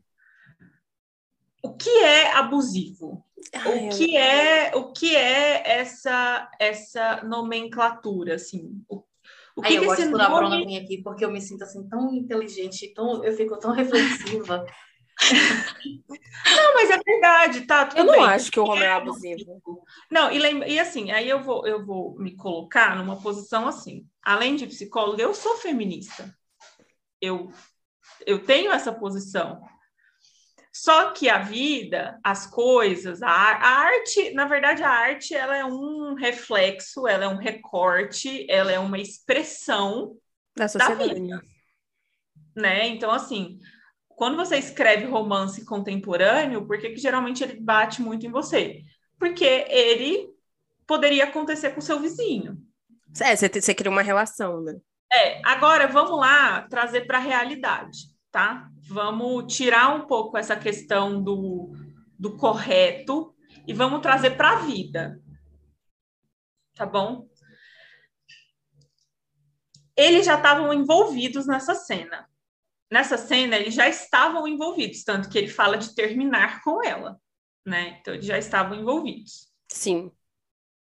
Eles não estavam namorando, eles estavam ficando. Tava naquele, naquele enrosco que todo mundo fica no pré-relacionamento, que é uma coisa que você não sabe muito bem o que, que é, mas é alguma coisa. Sim. Tá. E aí, uh, a gente tem uma questão que ele acha, o Romeu acha, Gente, spoiler aqui. O Romeu ele acha que essa menina foi expulsa de casa. Não é isso? Ele tem essa teoria. Sim. Ok. E ela não fala o que ela fez, é, o, que, o que ela fez, o que ela passou, o, o, o que ela passou. O que eu tô o querendo que dizer assim. Ele foi hipócrita de não contar para ela do passado dele tenho minhas ressalvas quanto a isso. Aí ele precisa, o que que eu, o que que eu entendi dessa cena, que ele precisava, ele não queria saber o passado dela por saber. Tipo assim, foda-se. Ah, eu, sabe essa, essa curiosidade que a gente tem quando a pessoa fala que tá, que a gente tem essa curiosidade da pessoa fala que tá com um problema e ela e ela, enfim, aí a gente quer saber. Uhum. Não foi isso. O que aconteceu antes foi que ela teve. A japonesa é sempre muito calma e ela sai do prumo dela por uma. Porque ela vê o, o, o Romeu jogando. Ela, quando, ela, quando acontece isso, ele ativou um gatilho nela e ela ativou Sim. um gatilho nele, porque ele tem um gatilho imenso de ser desacreditado na palavra dele. Sim, ele, ele detesta. Uma, uma questão imensa com isso entendeu? E aí ele estava ele tava desregulado emocionalmente ali e ela também estava desregulada emocionalmente, ou seja, era uma cena catastrófica, tinha tudo para ser catastrófica mesmo. E aí, tipo assim, o que que eu percebi do Romeu? Ele queria entender por que que para ela ele jogar era uma coisa tão pesada, porque o Romeu também precisa de justificativa para parar de fazer as coisas dele. E na, e na verdade, ele não estava jogando, né? Eles estavam zoando ali. E ele estava meio que testando ela para ver se ela ia acreditar na palavra dele ou não. Pelo menos é isso que eu me lembro da cena. Então, assim, você percebe que não é uma coisa jogada, não é uma coisa assim. É... Não estou colocando juízo de valor nenhum, nem de moralidade. Aí se você e aí cada um acha certo e errado, porque o certo e errado de cada um é único.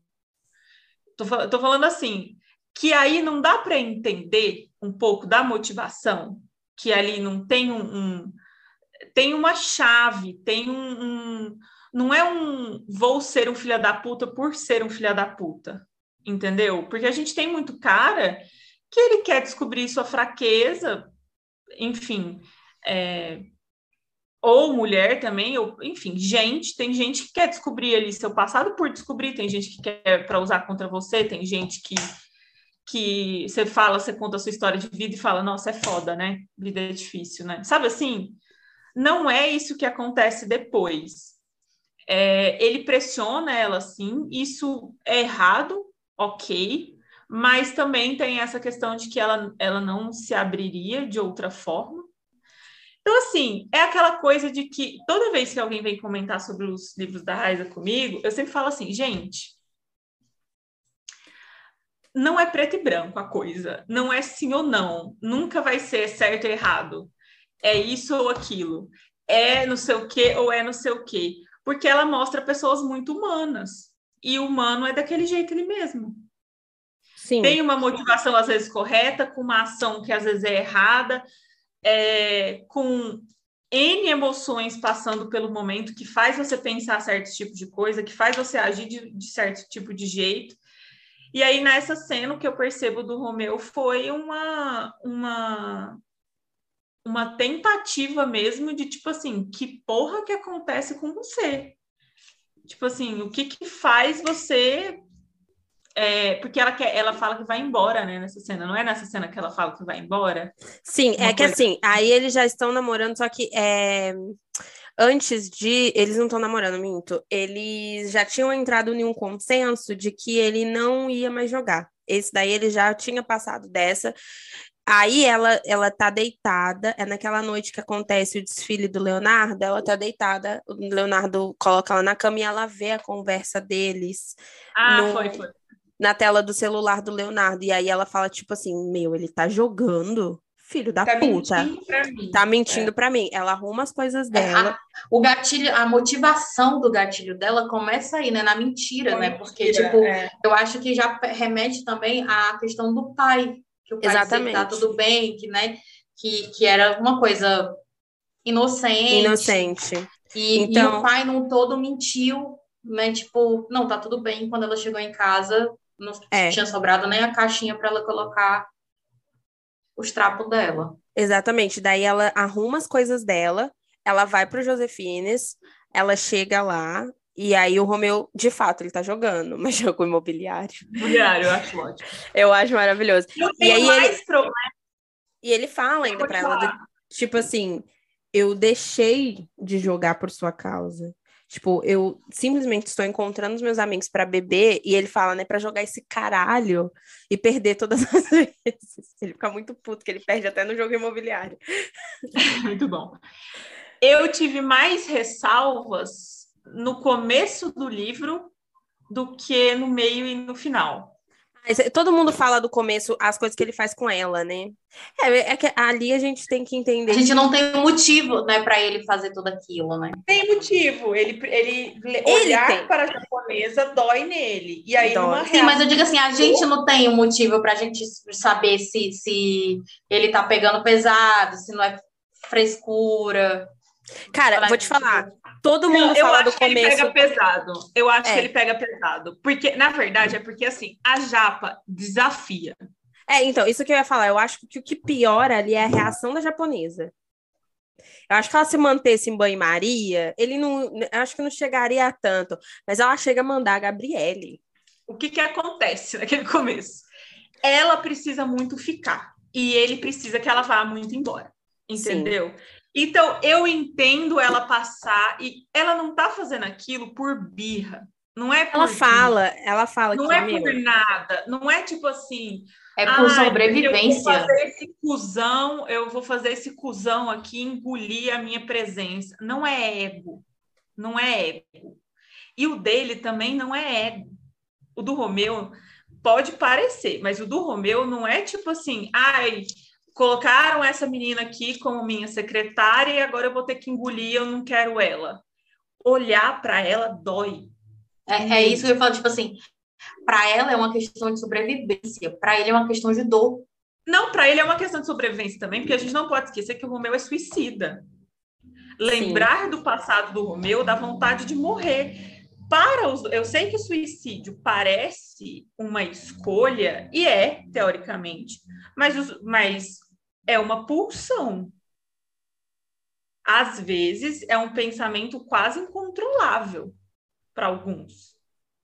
Às vezes, para alguns, é o pensamento mais lógico. Vocês verem que o clima do, do negócio ficou muito bom. Então, quando eu olho para a primeira parte, eu acho que os dois estão lutando pela sobrevivência, porque pode não parecer, mas o Romeu luta muito pela sobrevivência dele, porque para ele é muito difícil estar vivo. Muito difícil. Assim como para a japonesa é muito difícil estar viva, tão difícil que quando ela ela vai embora e enfim, passa fome e tudo mais, ela tem um pensamento, e eu nunca vou esquecer, porque eu chorei muito com esse pensamento, me tocou profundamente, dela falar, eu queria morrer. Sim. Tipo assim, eu não quero mais viver essa vida, eu tô cansada. Que é, é a mesma coisa, e aí você vê a, a, a, a discrepância. Ai, que triste. É um é, o Romeu é um príncipe. Gente, o Romeu tem uma vida de príncipe, ele tem acesso às melhores coisas. E a, e a Japa é, acha que ele as melhores, é. As melhores coisas ele não quer viver, ele vive por uma promessa que ele fez ao pai dele. Ele vive por amor ao pai. Ele não nunca, vive por amor a ele. Eu nunca vou esquecer que na abertura do livro é aniversário dele e ele fala que ganhou o carro, né, de presente do pai. E, nossa, eu me arrepio só de falar. É, ele fala assim que pensamento dele é: será que se eu bater esse carro na marginal Tietê a 300 por hora, os, os arrombados vão achar que foi um acidente? Tipo.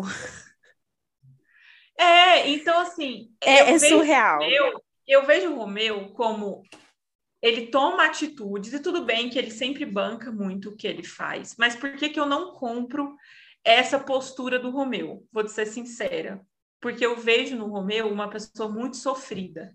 E acho muito difícil pessoas muito sofridas tomarem decisões inteligentes. Porque quando a gente está com dor, a gente só quer que a dor passe.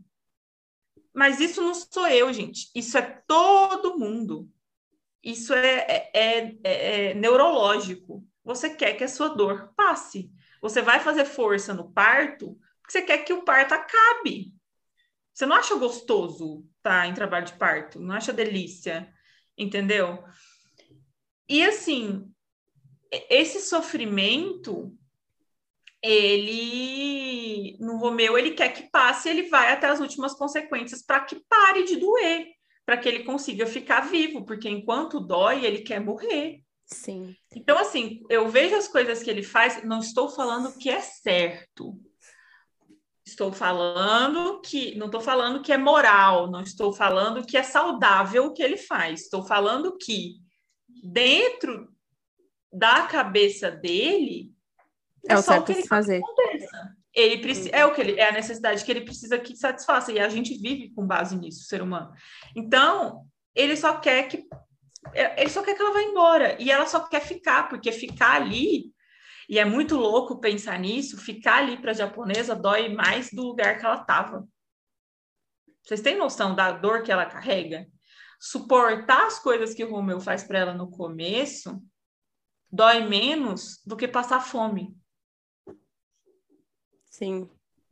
Então, assim, dá para julgar essa mulher também porque ela fica? Dá para julgar também porque ela, ela sabe, ela. Não dá. Não dá. E, e quando São você vê os dois juntos. Eles estão e, assim, Sim, e amiga, e quando você vê os dois juntos, é assim, como não torcer por eles? Porque eles, tipo, os dois se completam demais, demais, demais, demais. A cena da banheira, para mim, é tudo, aquela conversa deles, falando de homenagem, falando beijando o outro. Eu acho sensacional, sensacional o fato do Romeu falar que já beijou caras, assim, de beijo triplo, e que tá tudo bem. Ai, sabe? ele é incrível! Ah. Oh, meu eu céu! Não teria emocional. Eu não teria, eu falo isso claramente. Eu falo assim, eu não tenho crush no Romeu, porque eu, crush assim, crush de crush literário, né? Uhum. Porque eu não teria suporte emocional para amar o Romeu, não. Sendo bem sincera, assim, eu ia encher muito o saco. Ah, eu compro Mas ele loucura. com a Isabela, eu acho eles perfeitos um para o outro. São, Bruna, eles são super saudáveis? Eles são 100% saudáveis? Não, mas gatinha, eu vou contar uma, eu vou contar um, uma uma verdade para vocês. A maioria dos casais não são. Eu não, ó, vou colocar, vou colocar minha mão no fogo, hein? Vou colocar minha mão no fogo. Mas eu acho que todo papai e toda mamãe nossa já teve uma época do casamento que não estava saudável, que não estava legal. E aí também vou pular para uma outra opção. Gente, o que é relacionamento saudável? O que, que vocês chamam de relacionamento saudável? Porque tá uma confusão de relacionamento tóxico, abusivo, relacionamento saudável. Eu acho que, que as pessoas. São pilares que me assusta um pouco. Eu acho que as pessoas começaram a é, sabe quando você over.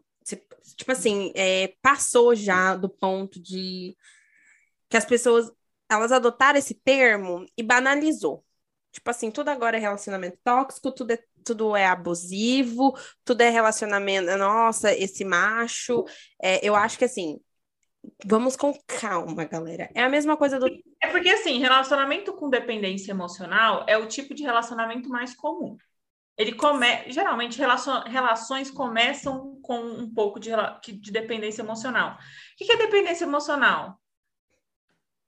Ah, por exemplo, eu estar feliz, eu preciso estar com você. Mas aí, uhum. então, toda relação tem um pouco de dependência, que dentro da gestalt terapia, que é a abordagem que eu trabalho, a gente chama de confluência.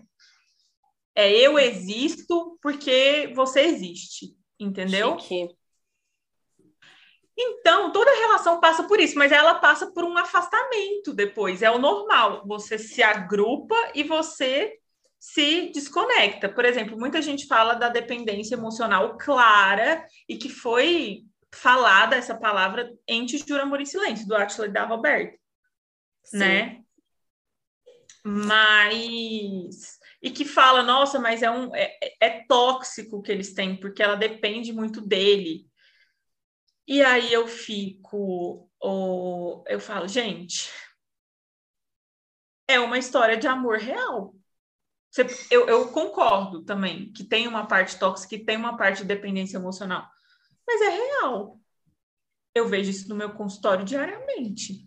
Vocês não? Vocês não têm amiga que passaram por isso? Um amigo? Um, um pai, uma tia? Você mesmo já viveu com isso? Sim. Então, assim, é, eu acho que. E aí eu vou fazer uma crítica. Eu, vou, eu tô falante hoje, assim, vou fazer uma aposta. Vamos ver se eu vou perder, mas vou fazer uma crítica. Eu acho que tem muita coisa no meio literário que, que me incomoda, porque eu não acho. Você pode falar, entendeu? Mas o escritor pode escrever o que ele quiser. Ele pode contar a história que ele quiser, você tem direito de criticar mas está gerando-se muito umas questões assim, não pode escrever isso, não pode escrever aquilo, não uhum. pode escrever isso, não pode escrever aquilo. E tem, tem autores, por exemplo, eu, tem outros autores que escolhem escrever a realidade. A realidade humana é feia. Uhum. Ela não é clichê, ela é feia. Então, o Romeu, por exemplo, não é uma história, nossa, uma história saudável e bonita, onde eles vão caminhar pelo campo. É uma história humana, então tem partes muito bonitas. E tem partes. Como ele pede ela em namoro, que para mim é a cena mais bonita daquele. Ai, eu amo todo. Ai, gente, eu não aguento, não aguento. Para mim, a, o pedido de namoro é a coisa mais linda do mundo. Eu não aguento, não aguento. E eu acho também a cena que ele fala, eu te amo Eu gosto muito dessa cena, Ah, apesar, eu gosto muito dessa apesar, cena. eu gosto muito, porque apesar de ser um contexto triste, né, onde quando ela acontece, eu acho tão os dois do tipo assim, ele vai beijando ela e vai falando eu te amo, eu te amo, eu te amo. Ai, eu não aguento. Eu acho lindo. As cenas que eu gosto, que eu acho mais bonitas assim, no Romeu, é justamente porque todo, um- assim, né? Tudo é trabalhado para que a gente não. A gente tenha que usar panos para ele, né? Tudo é para a gente ter justamente esse sentimento entre ali o amor e o ódio. Só que ele pega a gente nos detalhes que você, você fica assim. Ah, como que, como que odeia um caboclo desse? É Tipo, isso. quando ele, quando ele tira ela, não, quando ele tira ela da mesa de jantar e tipo, vamos lá em cima que eu vou te contar a verdade. E ele faz ela perceber tudo. Ele fala, Ele- vamos dar um tour. Eu Né? Tipo, ele, ele não chega, ele não conta, ele leva ela pra ela, ele sabe quem ela é, que ela tipo ia se tocar. Nossa, aquilo ali pra mim eu acho assim de uma sensibilidade. Né? Ele só falta dizer assim, prazer, JJ.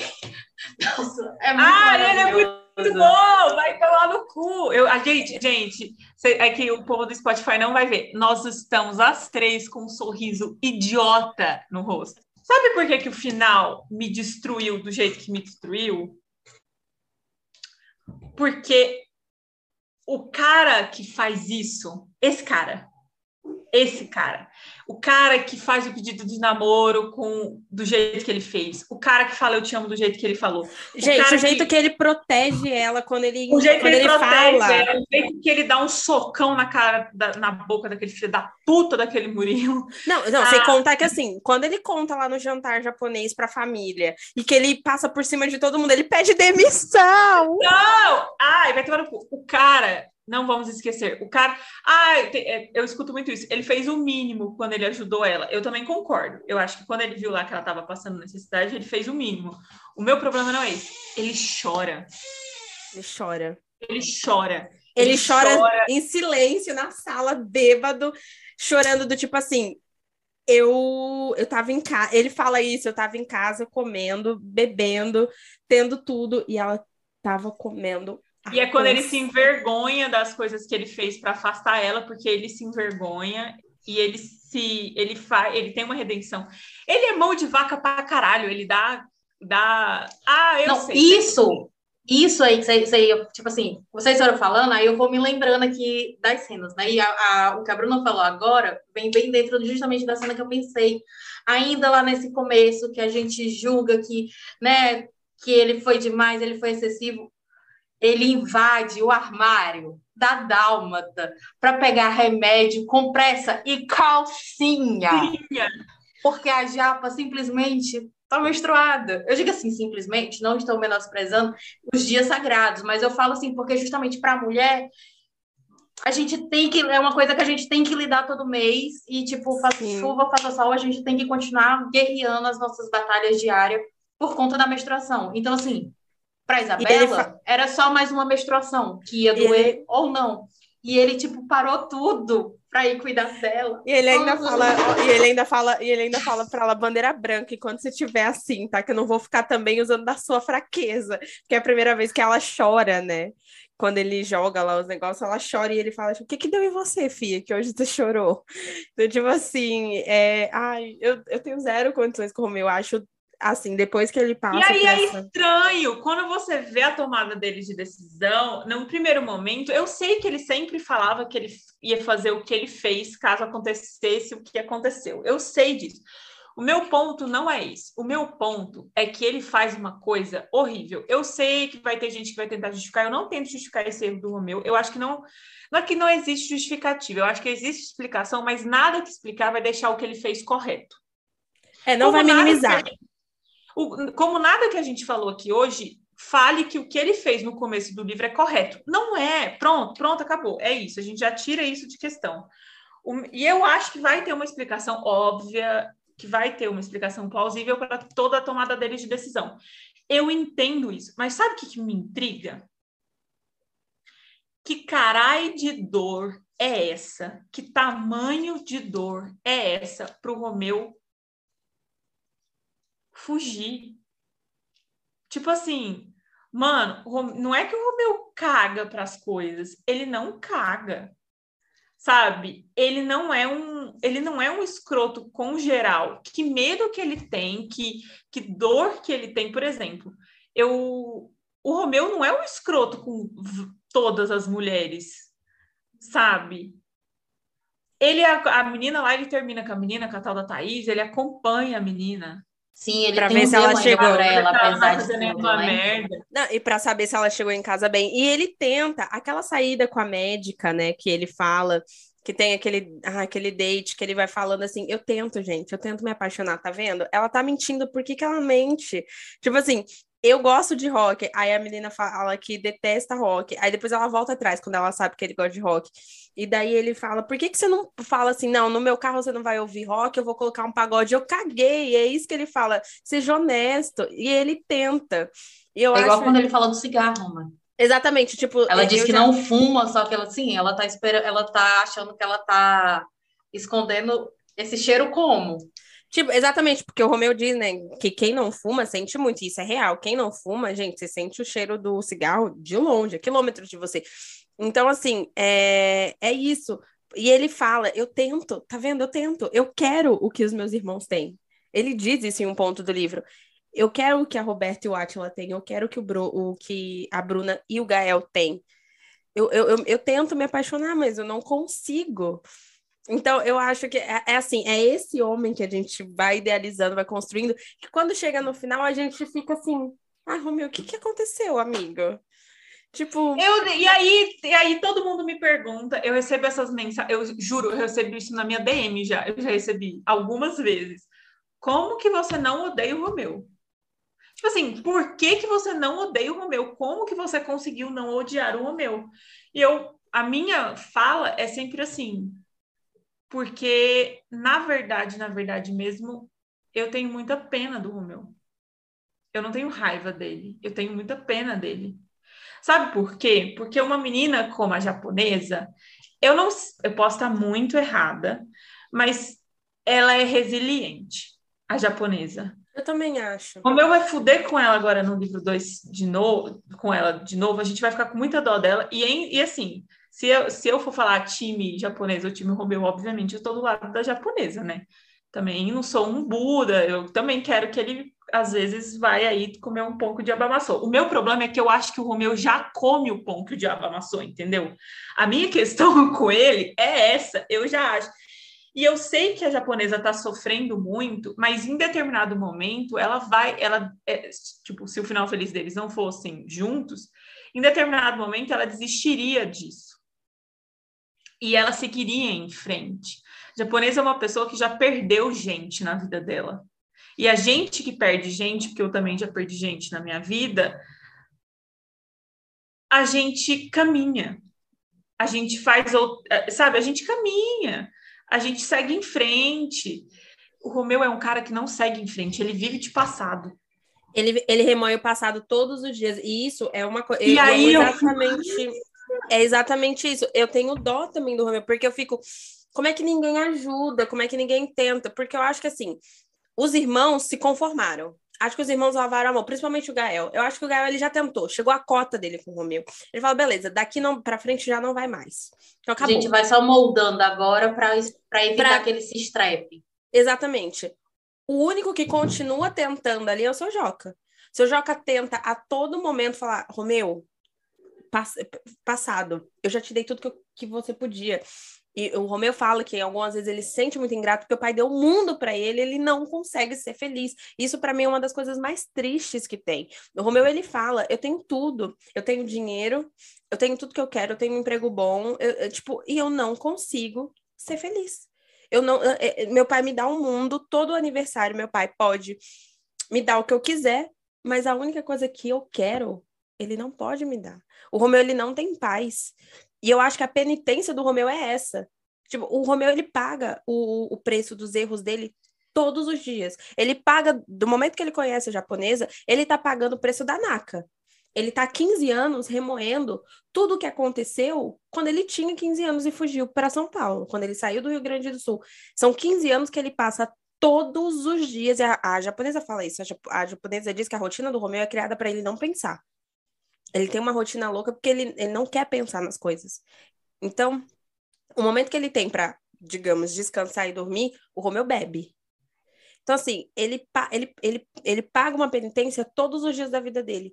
Aí, quando acontece todo o desastre com a Isabela, ele tem uma penitência dupla. Ele não só carrega o peso do passado que ele já tinha, como a decisão que ele tomou agora. E que ele sabe que é errada. Ele fala isso a todo momento. É, eu, eu vejo muita leitura falando assim: ah, mas vocês acham que ele vai demorar muito para ver a cagada que ele fez? Gente, ele sabia que estava fazendo uma cagada quando ele fez. Quando ele tomou a decisão, ah, ele chora ele no banheiro. Decisão quando ele chora ali no banho, ele sabe o que ele tá fazendo. E ele sabe que não é certo.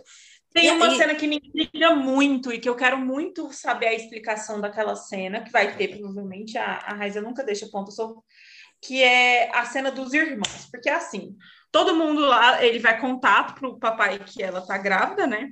Uhum. É, isso acontece até e aí, Ele fica buscando sinais. E eu, só que ele não conta pra gente que sinais que os irmãos teriam que fazer para ele fazer o que ele tinha que fazer. E eu não entendi por que ainda, talvez eu estou sendo muito burra, talvez, mas não, assim... mas isso, isso, aí, isso aí eu já tinha... Eu e aí, eu, eu tinha e aí quando o Gael fala, é quando o Gael fala a seguinte frase que ele fala, já, é, aí eu tomo a minha decisão, tem alguma frase assim, que quando o Gael fala assim, ele não vai se apaixonar pelo neném que está na barriga dela, mas eu duvido que quando ele vê a, o rosto da criança, ele não vai se apaixonar. Sim. E quando eles falam isso, que ele. Toma que aí eu não sei, ele parece que toma, decisão. uma decisão. Aí eu sempre fico pensando, eu falo assim, cara, parece que o Romeu não pode gostar dessa criança. Por que, que ele não pode gostar dessa criança? O que tem nessa criança que inibe ele? É... O peso dessa cena ele faz assim de, tão, de uma tal forma assim que ele está prestando tanta atenção nos gestos, nas reações das pessoas, dos irmãos, do pai, que até quando o pai, tipo, né, tem lá, tá lá nervoso, começando a passar mal, e ele se levanta para pegar água, que ele vai para a salinha do lado, ele fica atrás, da, eu até comentei com a Manuela, ele fica atrás da porta, tipo, Ouvindo. esperando para ver o que, é que os irmãos vão falar, como os irmãos vão agir sem estar na presença dele.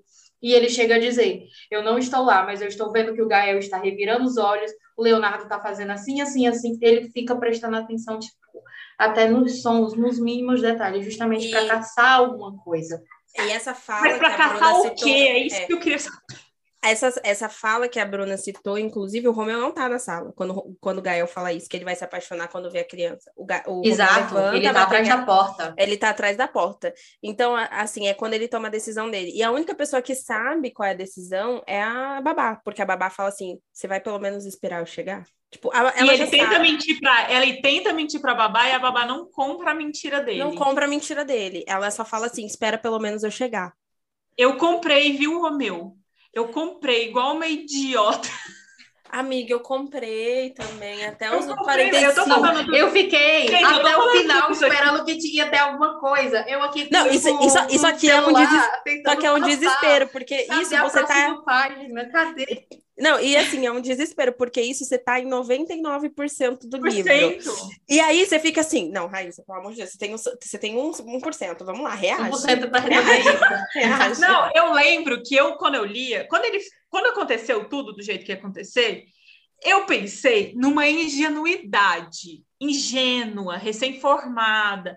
Eu ainda acreditava nesses tipos de coisa que eu li e falei, gente, o plot do livro é que ele vai ficar e que aí a parte 2 é como que ele vai reagir à criança. Ai, gente, que ingênua!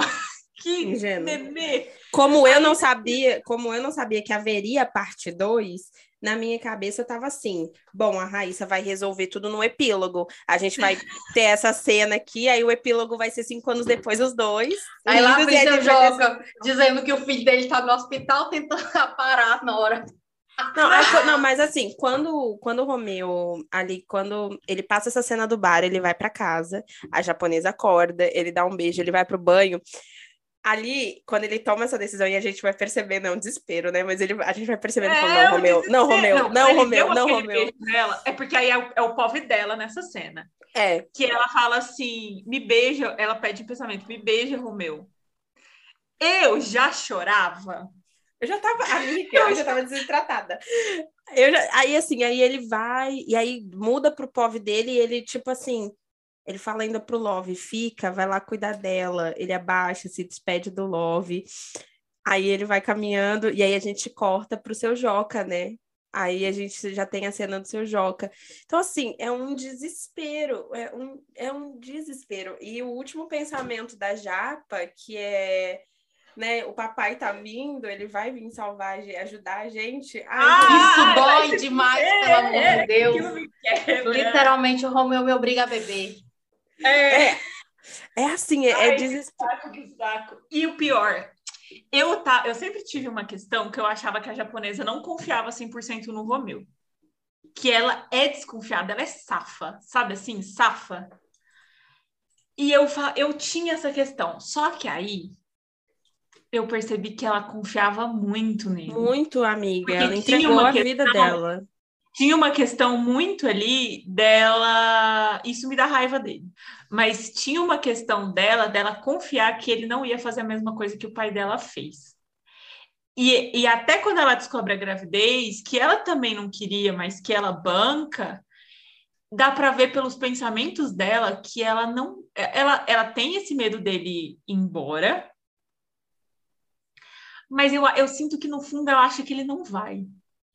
Eu acho que no fundo, sabe o que, que eu acho? A japonesa pensou assim: tá, não era o que a gente queria, mas a gente tá tão apaixonada, a gente tá na mesma sintonia. Ele já falou que, que é nessa altura ele já falou que quer casar com ela. Nessa altura ele já falou para ela que se um dia ele já tem um plano de vida e de carreira todo montado. Pra, é, e, tá, e daí tipo assim, ela nesse, nessa altura do campeonato, ele já já falou para ela que é com ela que, ela que ele vai casar, que não agora, mas depois que ela se formar, ele vai sim dar o par do anel dele para ela. Eles estão com aliança do tamanho de uma roda de caminhão no dedo. E ele diz para ela no pedido de casamento que definitivamente ele quer morrer primeiro do que ela, mas se isso não acontecer, acontecer ele vai estar tá segurando não. a mão dela. Então assim, como é que ela meu Deus! Aí, sabe, faz alguma coisa. Olha o surto. Raiz amarela. Se um dia você escutar esse podcast, eu queria dizer. Aí, como pode um homem desse ser tão perfeito e tão cretino ao mesmo ao tempo? mesmo tempo. Então, assim, te então, amo, odeio na mesma intensidade. Exatamente. Então, assim, eu acho que Tentei o... manter a compostura por uma hora de podcast, não consegui. Não consegui. Filho, é meu, ninguém tem postura aqui, não. Exatamente. Então, assim, Entenda. Assim, eu eu acho que a, a, confiança da Isabela vem daí. Ele vai mostrando a cada barreira que ela põe, ele derruba. A cada barreira que, ele, que ela põe, ele derruba. Então, quando chega ali no final, ela tá crente. Por, até porque, vamos, vamos lembrar da história do Closet, né? Vamos falar da história do Closet. Quando ele vai, faz, que ele passa um, uma semana ali dura com, duro com ela, do sentido de não quero mais, acabou e é isso. E aí ele chega, ele fala, né? Não tem mais como evitar, é uma semana sem falar com essa desgraçada, a gente precisa conversar. Só que eu já sei, ele fala, né? Eu tava evitando ter essa conversa, mas eu já sei, eu já sei. E ela explica, do tipo, Romeu, eu também não quero ser mãe, é isso. E ele ainda fala, você tem certeza? E ela diz, eu nunca me diminuiria para caber na sua caixa. Se eu quisesse ser mãe um dia, eu também acho que a gente devia se separar, mas eu não quero. Ela conta o porquê. Então, assim, ali ele volta... Ela é foda pra caralho. A gente, a gente paga muito pau pra ele, mas a gente pode tirar dois minutos para pagar um pau para essa mulher, porque para mim ela é uma das melhores, se não a melhor personagem que eu já li. A gente já falou isso aqui no podcast. Sim. Ela é uma das melhores personagens literárias que a gente que já leu. Que foda, menina, foda pra caramba. Ela banca tem, muito. Ela tem pouca idade, tipo, as experiências dela são suficientes para tipo ter a maturidade e o conhecimento de uma vida. É, ela não, a menina é um. Nossa, a Isabela é, é extremamente evoluída. Assim, falava assim, gente, eu sou três anos mais velha do que ela, mas se eu passasse metade. Assim, se eu passasse metade das coisas que ela passou, eu tava na rua chorando até agora. Sozinha. Não, eu não tinha sobrevivido à primeira parte. Tipo, eu não tinha. Do, do da portaria do prédio, eu ia estar conversando com o porteiro até agora. Do tipo, mas o que, que eu faço? Tipo assim, eu, já, eu não ia não ter compostura. Então, eu, eu acho a Isabela muito foda. Então, eu acho que a confiança dela é daí, sabe? De, de tudo isso. E ali ele mostra para ela que, tipo assim, olha, desse limite eu não passo por você. Mas o que, que ele faz? Ele fala, então tá bom, japonesa, vem aqui, vamos ficar junto. É aí onde ele quebra a primeira barreira, tipo assim, de grande confiança dela. Quando ele volta para ela. Porque ela fala, ó, oh, você tem até tarde para decidir. E aí ele vai e pede ela em namoro de tarde, né? Depois do expediente. Ali eu acho que ela já não tinha mais esperança do tipo assim, o trauma dele é tão grande que ele não vai nessa por mim. Ele não vai me comprar. Só que ele compra. E aí eu acho que é onde a, a, a confiança dela aumenta muito do tipo assim, ah, passei. Acho que ali a, a japonesa ela sente uma confiança do tipo assim, acho que daqui para frente ele faz tudo por mim. E aí, meu amor. Não, aí ela, a cabeça dela, tipo, assim, a é, gente eu nem fui tão deu. profunda assim. Todo mundo se fudeu nessa aí. Eu nem fui tão profunda assim. Na minha cabeça, tipo assim, é, é, ela ali, ela teve certeza que ele estava na mesma linha de pensamento que ela. Na linha de pensamento dela, ainda estava até a última, a última gota, que era de fato a questão da, do fígado. Sim. Só que é, é como, pra, na minha cabeça, né? Principalmente por, por, por uma parte ter passado por algo né, parecido. É, é muito louco o que acontece a partir do momento que você tem um beta-HCG na sua mão com uma porcentagem acima de 20 que seria a positivação para uma gravidez. Para uma gravidez. Parece assim que há um estalo na cabeça e de fato, coisas que você é assim, é surreal. Eu digo, tipo assim, o médico fala assim, você é eu, né? Isso não tem nada a ver com o livro. O médico fala assim, você, você não sofreu um aborto, você está no processo de aborto. Seu corpo está matando o feto que está dentro de você nesse exato momento. Eu não ouvi isso. A minha cabeça estava no beta-HCG que estava dando mais de 40. Tava assim, eu tô grávida. Sim. Mas não, eu acho. Tipo assim, o médico insistindo: você tá abortando, você tá matando seu filho. meu Deus, tem um neném aqui dentro, eu tô grávida. Tipo, eu acho que a partir do momento. Até esse instante, a Isa, em momento nenhum, ela. Tipo assim, ela tava ainda pensando que ele vinha na mesma linha de raciocínio que ela. Não, é o fígado. Alguma coisa do, do transplante que deu errado. O problema foi só a chavinha quando virou. Que ele não continuou na mesma linha de raciocínio que ela. Sim. Foi, foi, foi um, um golpe do destino. Raiz amarela, você Um golpe do Gael. A eu, culpa é do Gael. Eu, eu coloco na culpa de raiz amarela.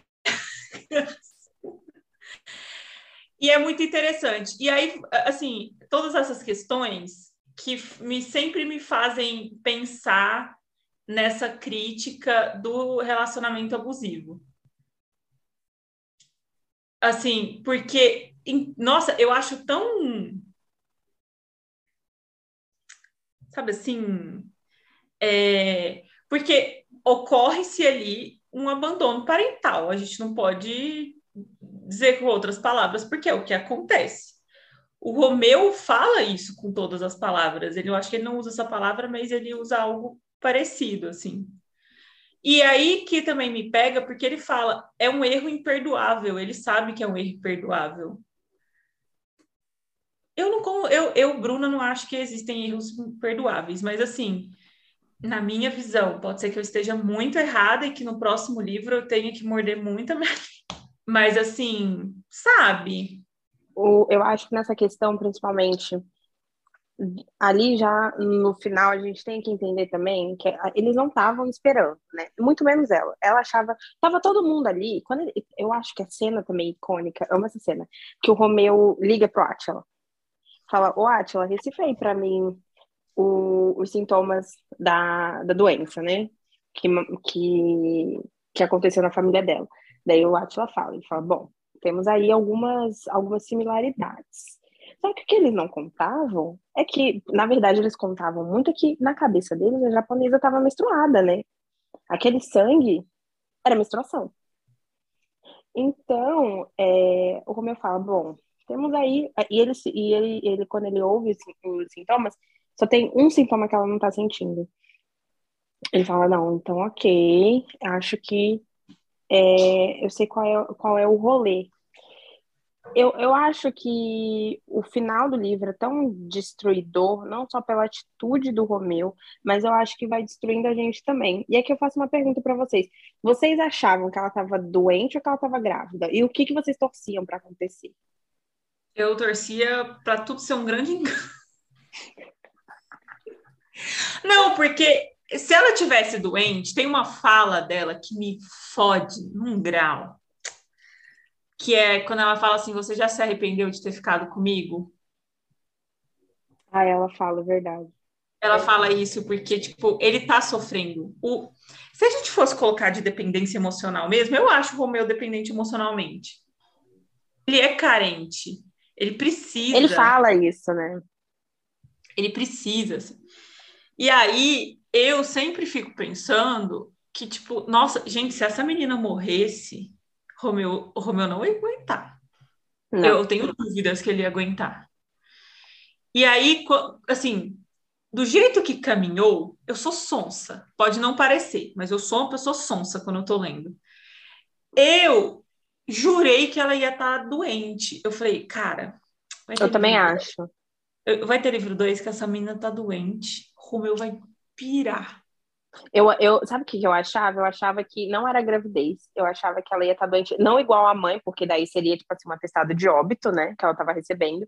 Mas acho que ela, que ela, que ela estaria doente é, com uma doença provavelmente parecida e que ela ia precisar do fígado. Da porra do fígado e que ele ia ser... Eu fiz essa filha. E ele ia ser... E, e, ele porra, e ele é compatível e não vai poder doar porque ele é alcoólatra. Legal! Exatamente. Que felicidade!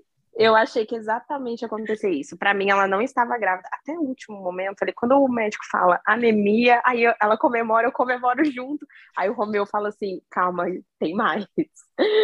Porque o médico dá uma retirada e ele fala isso. Ela comemora muito cedo. Inclusive, ele faz uma. O Gael e a Bruna, eles fazem até uma, um paralelo ao sanduíche, né? Ai, meu Deus, o Brunão é muito engraçado, né? Ela, tipo assim, tenta tirar a comédia da onde não tem, né? A Bruna é um grande ícone, a gente precisa aceitar isso, é um ícone. Se é maravilhosa. Assim, eu confesso que eu acho que meu próximo, minha próxima defesa grande terá que ser para Bruna. Eu tenho uma teoria de que ela precisará dos meus panos, eles estarão prontos. Não, que ela precisar de mim tá aqui, Bron, é, pano, ombro. Tudo que ela quiser. Bruna, se ela quiser. É assim, eu tinha uma questão com a Bruna eu confesso. Eu tinha uma questão com a Bruna, que no primeiro livro ela, ela me irritou em uma cena, mas aí minha, minha raiva passa rápido. É óbvio que eu já fiquei com raiva do Romeu em várias cenas. O meu grande problema é que o meu tem um coração idiota. Ele esquece, ele passa por cima das coisas, entendeu? Quando eu ele estou é lá no silêncio, é, quando eu estou lá no meu silêncio da minha cama, eu penso, nossa, mas que dor, né? Que dor que, que tipo assim, por que, que a Bruna estava tão brava com a Roberta naquela hora? É porque provavelmente ela estava doendo em algum ponto, entendeu? Quem sou eu para ficar brava com Bruna? Aí passa. Ai, meu Deus, assim, não tem. A única, a única solução, o único remédio que eu tenho para tudo isso é a dona Raíssa soltar logo a data de lançamento desse livro dessa parte 2, só para a gente decidir a data da nossa morte. Então, assim, ai, tô muito ansiosa. Ai, tá faz alguma coisa? Me Aquelas, faz né? nada. Né? Você é... também sonha com o meu, Nai? Eu já sonhei. Eu já hoje menos. Eu acho, na verdade, eu acho que hoje eu tô um pouco mais calma com relação a isso. Mas no começo eu tava, eu era desesperada desesperada. Daí a gente vê uma barata, sei lá, algum no livro que a gente está lendo cita cita Guns na minha mente, tipo assim, porque eu sempre gostei de Guns. Guns teve sempre uma importância na minha vida até mesmo porque é uma das minhas bandas preferidas que não existe mais, ela começou por conta de Guns N' Roses. Então, assim, Guns sempre foi muito importante na minha vida. Sabia, Bruna, que Mamonas Assassinas começou por conta de Guns N' Roses? Aquelas, né? De panfletar meus meninos, né? Então, eu sempre, sempre gostei muito. Só que passou a ter, eu acho que eu não via com, com não, eu não prestava atenção, ou eu não via, ou não tinha, mas agora parece que todo lado que eu olho, Guns está tocando, é, parece que quando eu chego em algum lugar só tem pirulito de uva, uma barata me, me lembra, ou antes eu tinha mais a, a, a euforia, mas eu acho que talvez por conta da espera, da correria do dia a dia, e como eu até coloquei lá no, no post, o que mais me, impact, me impactou em toda essa história do Romeu, em toda essa questão com a Raíssa e tal, foram os laços externos, os laços aqui pessoais que, que, que eu fiz por conta do livro, né? Pessoas que, tipo, se tornaram minhas amigas, que eu conheci através do livro, que vieram para a minha vida, as coisas que mudaram através disso. É, eu acho que eu saí desse um pouquinho desse foco da agonia, né, da, da espera, das teorias, porque antes, gente, eu fazia meu almoço mandando mensagem para as meninas teorizando o que, que ia ser, o que, que não ia ser, porque, espera ainda, fazendo um cálculo, cálculo é, fazendo um mapa do que, que ia, do que, que não ia. Eu cheguei a abrir arquivo de, de, de leis com Manuela, para a gente eu ver faço, se eu já, eu, já, eu já li esse livro tantas vezes, eu já li esse livro fazendo anotação. E quando a gente vai começar aqui, eu fui olhar as notas, tipo, não dá para procurar as minhas notas, porque as minhas notas são infinitas para esse livro. E eu tenho certeza que se eu parar para ler uma oitava vez, eu ainda vou fazer mais. Então, tipo, quando eu e Manuela começamos a teorizar, a gente sentou para puxar arquivos de lei, para poder fechar, ver onde é que a conta bate, onde é que, que, que o pau torava, o círculo fechava. Hoje eu estou um pouquinho mais calma e eu confesso você que tá sim. bem, você está bem mais tranquila que eu e a que, que eu e a Manu, a verdade é essa, eu percebo isso. Você está bem mais É, soft. Eu tô, eu tô, e eu tô tentando me manter assim, porque eu tenho muito medo na hora de dizer assim, tá na Amazon. Eu tenho muito medo. Assim, eu, eu tenho certeza do que, tipo, eu tenho medo. A única certeza que eu tenho. Eu tenho medo, porque eu sei como eu fiquei na época, eu fiquei muito assim, nossa, eu tive, eu olhei para uma barata aqui dentro de casa e eu já comecei a chorar. E, tipo, eu- gente, pelo amor de Deus, a que ponto? Que é isso, quero isso. Sabe, eu tô Eu não ligando. sei, eu nunca passei dessa. fa- Eu não sei como é viver sem essa obsessão. Vocês vão me desculpar. Eu não sei, vai mudar nada na minha vida, vai continuar igual. Porque eu não passei disso. Eu continuo acordando pensando nele, eu continuo pensando que caralho que aconteceu com eu. As minhas melhores amigas, todo mundo já sabe. Acho que quem já viu live de Bruna Palazzo já sabe. Eu sempre falo do Romeu. Inclusive, falando assim, gente, que saudade do Romeu.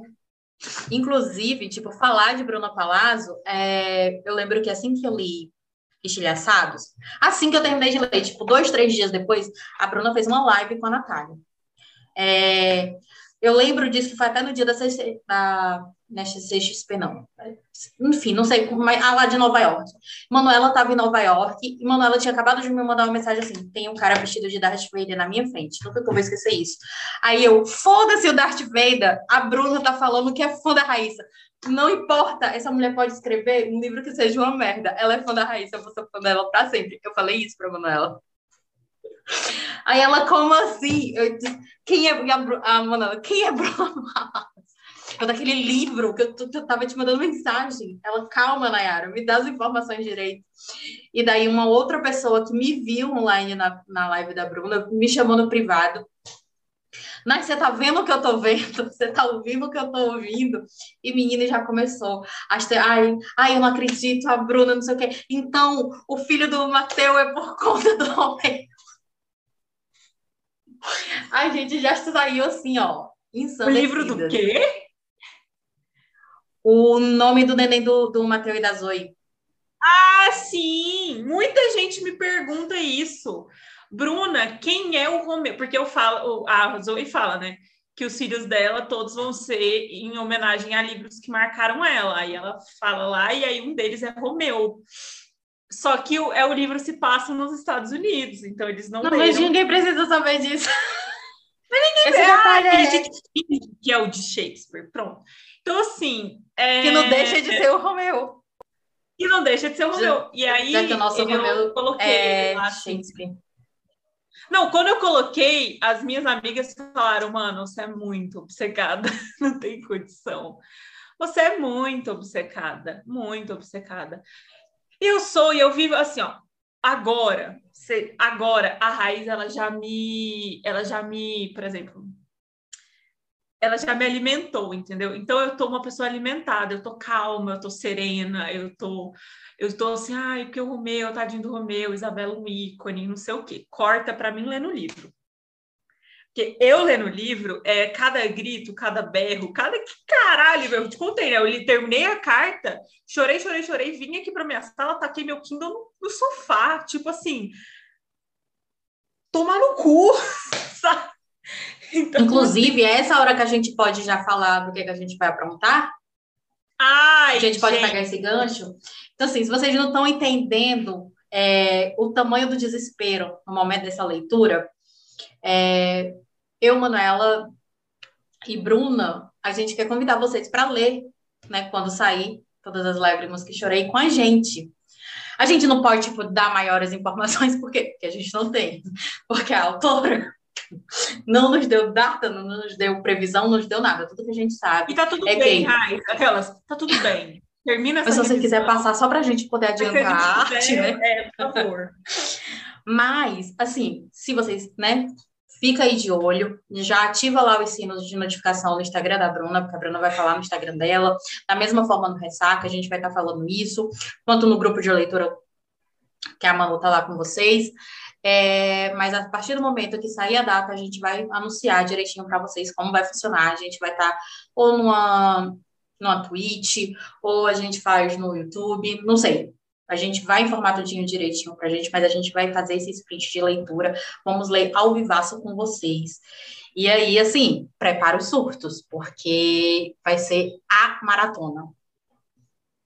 É, assim, é porque assim, eu não sei as meninas, mas a gente tende a ler os livros da Raiz, da Raiza rápido, né? Então, a gente uma quer sentada. fazer isso numa live e da Twitch e vai, acho que vai ser icônico.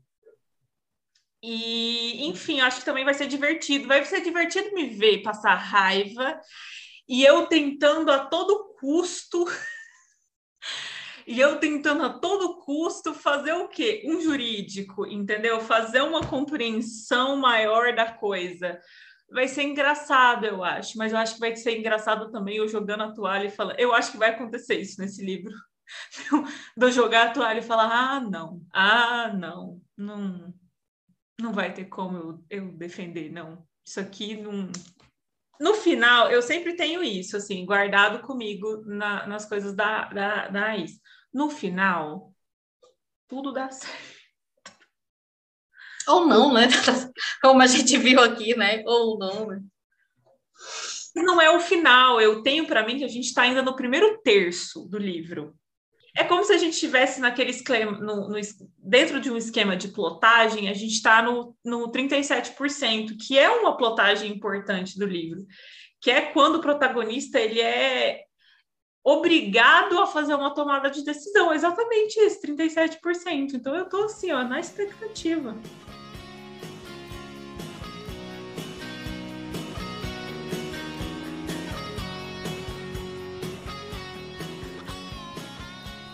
Nossa, é. Mas é isso, né? Tem muito que fazer, não. Onde vocês estavam conversando com o meu, que eu passei um tempo sem falar, né? Obsessão, você ainda é obcecada por ele? Muito eu, eu, assim, acho que eu diminui um pouco do tipo. Eu não penso no Romeu todos os dias, mas situações do meu dia a dia me fazem pensar nele de vez em quando. Então, tipo, é impossível ouvir um Guns N' Roses e não pensar nele. É impossível comer algo de uva, não que seja não um pirulito, mas comer algo de uva e não pensar nele. É impossível eu ir num restaurante japonês e não pensar nos dois. Esses dias eu tava comendo um missô chorando. Eu tava, eu tava, eu tava pensando nisso. Você mandou até a foto do cardápio. Eu, eu, ainda falei gatilho total. Então, assim, acho que tem coisas no meu dia a dia que eu, é uma história que vai me tocar pro resto da minha vida, né? É, foi, e sem contar eu, as pessoas que no nosso redor que vão vendo determinadas coisas e sabe que a gente gosta, envia.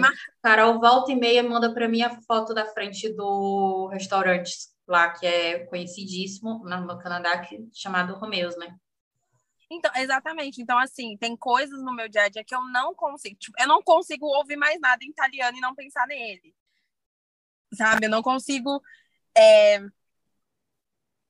sei lá, passar, é, ver joias, passar em frente uma Pandora ou qualquer dessas grandes lojas de joia e não pensar na joia. Então, acho que a, a história, assim, tá intrínseca já em mim. Eu não, eu não sou obcecada, óbvio, de.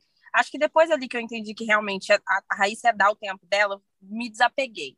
Mas não é uma coisa que eu esqueci. Não é como se, ah, eu li aqui, ai, que livro legal, incrível, e daqui a uma semana eu esqueci e eu já nem lembro mais o que acontece. Não. É, eu decidi não ler mais enquanto não tivesse uma, uma continuação. E porque, né, não precisava ficar também me matando todos os dias. Mas eu acho que o Romeu nunca vai sair de mim. Não só pelo fato dele ter mudado a minha vida, que de fato mudou. É, eu me encontrei por conta da história da Raíssa, mas eu acho que o mais importante disso é, são as coisas que o, o livro deixou em mim. Então, hoje eu, eu acho que eu consigo ser um, um pouco mais perdoativa por conta da Roberta. Acho que eu consigo hoje ponderar e sempre ouvir o outro lado por conta da japonesa, né? Que a gente não, é, como ela mesma diz, a gente não pode ficar julgando tanto.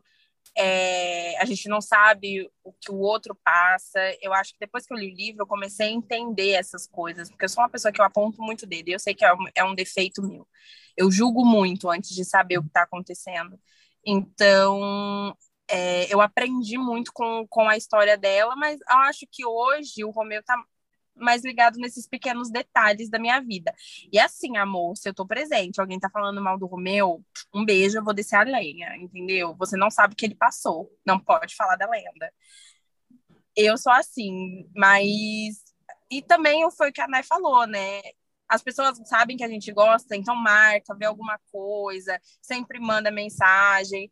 E aí, assim, com a volta da Raíssa ao mundo, né, e falando que vai. Gente, a gente tá gravando isso depois dos anúncios que a, a Raíssa fez, ela já. Estamos gravando isso, não sei que dia hoje, mas dia 20... 27. 27 de maio. Então, estamos aí na expectativa da, da Raíssa aparecer. E ontem, por exemplo, ela postou um, um spoilerzinho pequeno. Então, assim, estamos aí na expectativa, já que ela disse que vem em junho, né? Então, é, hoje, essa chama está muito mais acesa do que estava há dois meses atrás, que a gente não sabia quando iria acontecer, já não tínhamos nada.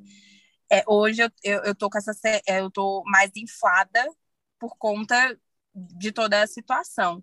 E aí, assim, cada, cada passo que a Raíssa dá online é um surto no. É um berro diferente. É, tipo assim, a Raíssa. Manuela toda vez. Bruna! Não, aí você vai ver. Rodrigo tem hora que eu tô mandando áudio, o Rodrigo pensa, saiu um capítulo no Wattpad. Sabe? Alguma coisa.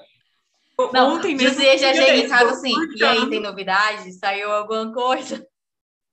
Não, aí eu surtando, aí eu fui mostrar para ele, ele falou, Bruno, é uma frase.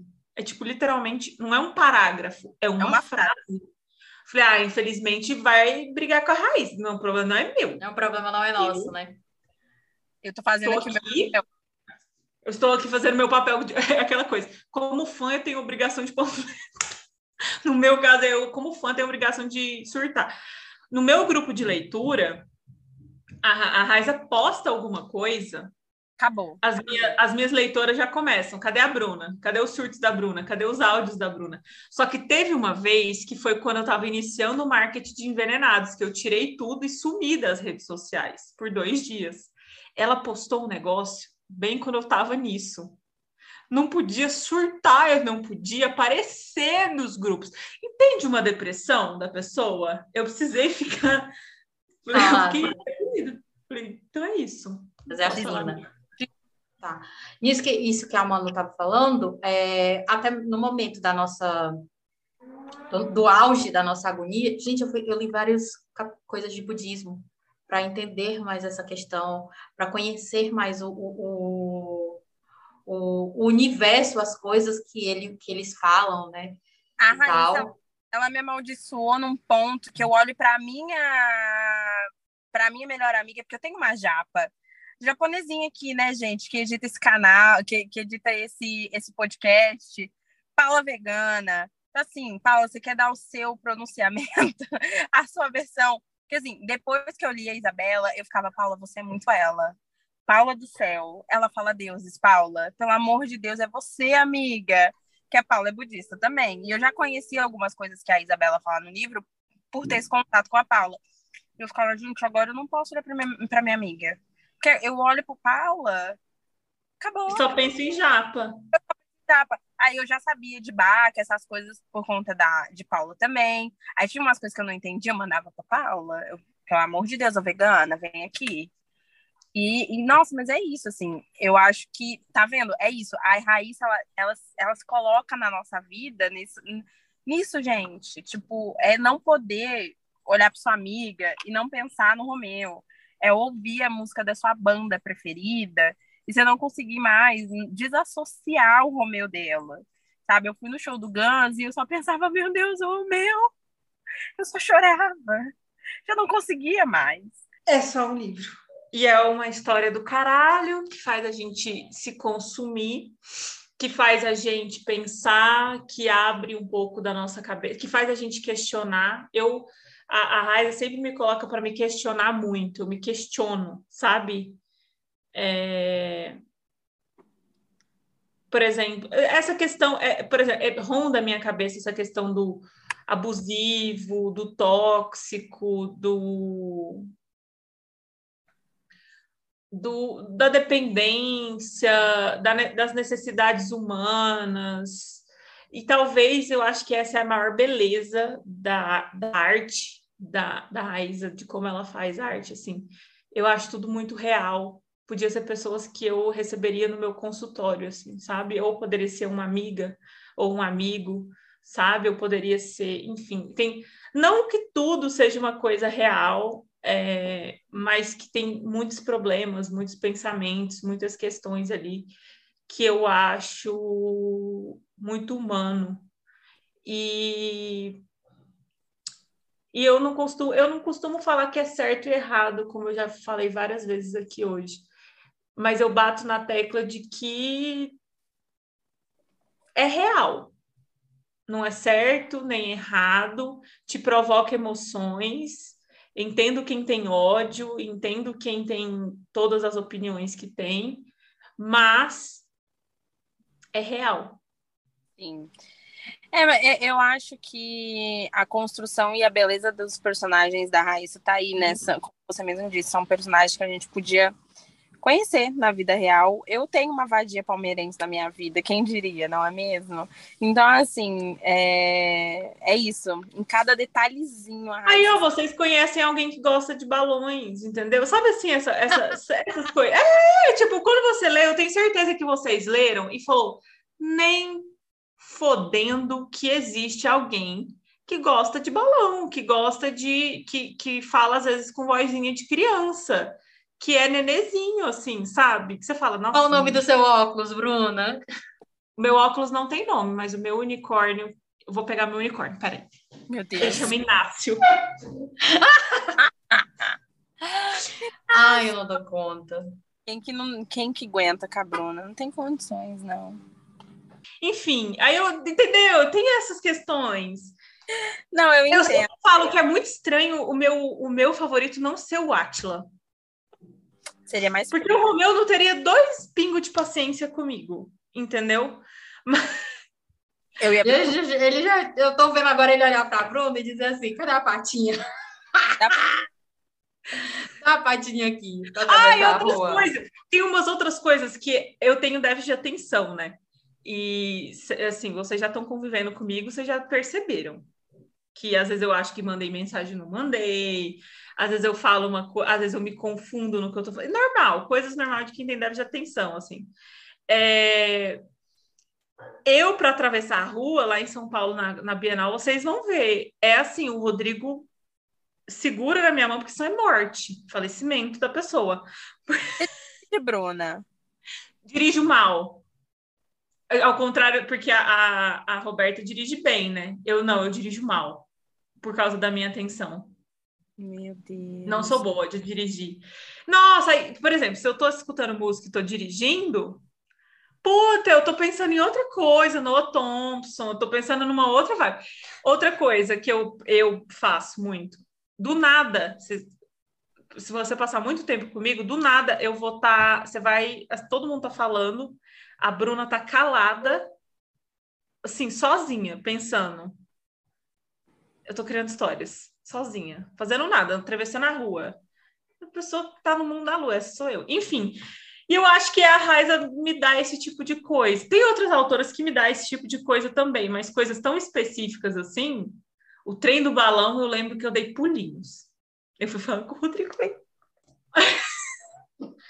Ai, meu Deus, Deus. muito engraçado. E é muito engraçado porque as minhas leitoras estavam falando da Bienal, né? E aí eu falando, ah, se vocês quiserem me dar alguma coisa, pode dar balão, que eu gosto. Balão, ursinho de pelúcia, coisas desse sentido. Aí elas, ah, vai me dizer que é igual a Roberta. Eu falei, não sou igual a Roberta. Eu tinha isso há muito tempo. Enfim. Acho icônico. Ai, gente, a Raíssa Varela é um ícone. Não canso de completar é, nunca. Aquelas, né? Qual é o, o peso desse podcast? Ah, é só para dizer mesmo que a Raíssa é icônica, lenda. É isso. Lenda, ela é lendária. Você pode ter problemas sérios com o livro dela, você pode ver as problemáticas do livro dela, porque tem, porque, mas é, mas é isso que eu, eu, defendo essas questões assim. Tem problemáticas no sentido de que são relações humanas e que tem relações humanas que são problemáticas. É um livro de mais de 18 anos, então assim. Vida real. É isso, vida real. É... Mas ela é lendária. A gente vai fazer o quê? Tem Podem falar né? o que quiser. Podem falar o que quiser. Eles podem falar o que quiser, mas a gata arrasa. É sobre, né, gente? Pode, é igual o Romeu, gente. O povo desce o cacete no Romeu, desce a lenha no Romeu, desce o cacete no Romeu. Romeu parte 2 tem, acho que quase 10k de curtida na, na revelação de capa. a gente vai fazer o quê? Engolir. Engulam. Ele é o maior.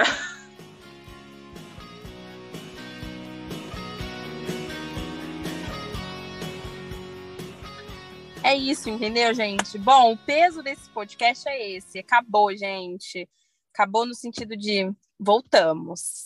Agora, o silêncio que, que a gente estava fazendo sobre esse episódio passou. Sentamos aqui, conversamos horrores, falamos de, de acho que tudo. Um dia, se a Raíssa ouvir estar aqui, Raíssa, é, é isso. Você é necessária para o meio. Eu sou muito sua fã. E se, se, a gente se encontrar na Bienal, por favor, vamos tirar uma foto. Eu não vou nem ter estrutura, não sei se eu grito, se eu piso. Eu... Nossa, eu não sei o que eu vou fazer. Já pensou a Raíssa vindo aqui conversar com a gente para poder falar sobre todas as lágrimas que chorei? Eu acho que vai ficar todo mundo calado, só prestando atenção. Nossa, eu não, não, não saberia comportar, assim. Eu sou muito fã da Raíssa, ah, todo mundo, né? Aqui, pelo menos, que a gente está conversando é. Espero que vocês tenham gostado desse episódio. É, sigam a gente lá nas redes sociais para saber mais. Não deixe de conferir o Twitter, o TikTok, o Instagram é Ressaca ou Podcast. Então sigam a gente lá nas redes sociais para saber mais, para interagir. Agora é só Romeu, quer dizer, né? Não só Romeu, mas estamos ainda nesse aquecimento. Vamos tentar. Ah, e outra, lá no lá no, no Instagram, você pode, pode pedir para a gente. A gente tem o, o, o, link de uma leitura coletiva que estamos fazendo, tá? Então, a leitura coletiva do podcast. Bruna está lá também, sempre surtando, dando apoio, adoro. E é isso.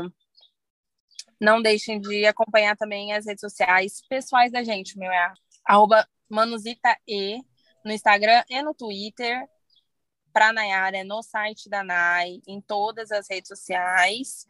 E autora B Palazzo. É isso, né, Bruna?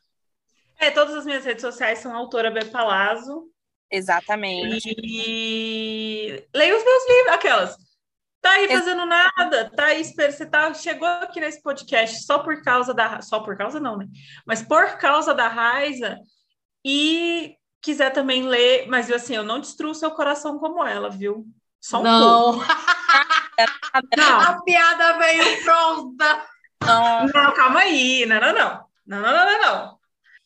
Nossa, não, tenho zero condições com a Bruna. Não, ela só arregaça seu coração. Tá tudo bem. Mas é uma coisa muito mais controlada. Nossa. Ela diz, né? É, eu, eu acho. Eu não acho meus livros assim. Eu não choro tanto escrevendo igual eu, eu choro lendo. Bom, aí é um problema meu, né? Enfim, gente, leiam Amores Imperfeitos, me sigam nas redes sociais. Eu tenho lançamento agora em julho do terceiro livro da série. Noah Thompson está chegando, graças a Deus. E Ansiosíssima. vão. Ai, e não se esqueçam, a gente vai fazer a tweet de leitura, venham surtar com a gente, vai ser super divertido. Não precisa surtar sozinha. Senta Fica junto a lá nas redes sociais que a gente vai passar todas as informações assim que já sair data e horário. Exatamente. Aí, data de Romeu, a gente vai. Romeu 2, a gente vai é, fazer essa tweet aí para você não sofrer junto, não sofrer sozinho. Vem com a gente, vamos estar. Vem com a gente, vamos, a gente vai comentando, vocês vão comentando no chat, a gente vai fazendo spirit de leitura de tal capítulo a tal, enfim, de um capítulo para o outro. Criei isso agora, a gente não tinha conversado sobre isso, não, mas veio isso na minha cabeça, e, e aí vai ser ótimo, vai ser ótimo. Exatamente. Não deixem de conferir também Nayara, tá? Que Nayara escreve. Não deixem de ler o livro da gata. Tem dois publicados. História de um sonho e era para sermos somente amigos. A história do Mário, ícone também. A história do Mário tem um sofá, tem uma questão, entendeu? Tem toda uma cena Ah, assim, interessantíssima. Sorvete de menta com chocolate. A gente, assim, olha, tenho zero condições que esse homem. Só vá lá no, no Instagram dela e aí vocês encontram o link para baixar os livros também. E Nayara tá também, né? Não sei quando, mas tá na expectativa de vem aí. Lá no Instagram dela vocês vão ver. Então é isso. É sobre. É sobre. Para não perder o costume, né? Vocês prestem atenção na vida de vocês, PDF é crime. E aí vocês escolhem o que, é que vocês querem. Pessoal, hoje, o livro que a gente está falando hoje, além de ele estar gratuito no Kindle Limit, gente, ele custa R$ 1,99. Exato. É mais barato do que uma barra de chocolate. Então, vocês me poupem, né? Exatamente. Ah, e outra coisa, como a gente sempre dá os, os serviços aqui de, de das autoras, não podemos deixar de fazer o mesmo com Raíza, né? Então, a, o Instagram da Raíza é Raíza Varela, tudo juntinho aí, tá? Não deixem de seguir a, a lenda. E eu não vou falar a sinopse do livro, porque, gente, não precisa, né? Destrinchamos aqui cada detalhe. E é isso. Aqui no Spotify você pode fazer sua lição de casa, que é avaliando a gente. Não deixe de seguir o nosso perfil para ser sempre notificado quando subir um, um episódio novo. E avalie. O Spotify dá um average aí para vocês de 1 a 5. A gente sempre, né, pede o 5, mas dê quantas estrelinhas você acha que a gente merece. Isso ajuda muito na divulgação do podcast, porque é assim mais ou menos que o Spotify está entendendo agora a métrica de indicar os podcasts. É isso. Teremos podcast para Noah Thompson. Com certeza, mas assim. A bicha, a não tem. A a cara dela nem treme. Ah, Então, meus leitores, que se teve gente que veio aqui para ver a Bruna mais uma vez surtando e falando de Romeu, meus leitores já fiquem atentos, sigam as meninas, já siga aqui no Spotify, que terá é, episódios para no meu. Para. Caralho, para Noah.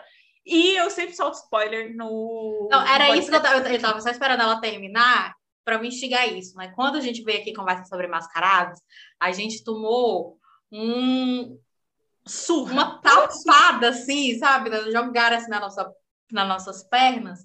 Tipo, a primeira parte do prólogo. Então a gente já tá aqui, tipo, Bruna, Bruninha, eu te dou um balão.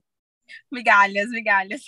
Eu te dou um balão, eu acho tá? que eu acho, eu acho não. Eu quando a gente fizer o episódio de Noah, lá no episódio vocês vão ficar sabendo. É isso, gente. Tava, ó, tava aqui chorando mama, né? Exatamente. É isso. Não, mas a gente sempre dá alguma coisa. Leitor meu não passa fome nunca. Essa é a grande verdade. Graças a Deus. Graças a Deus. E é, É com essa terra. Beijo, gente. Se cuide. Beijo, gente.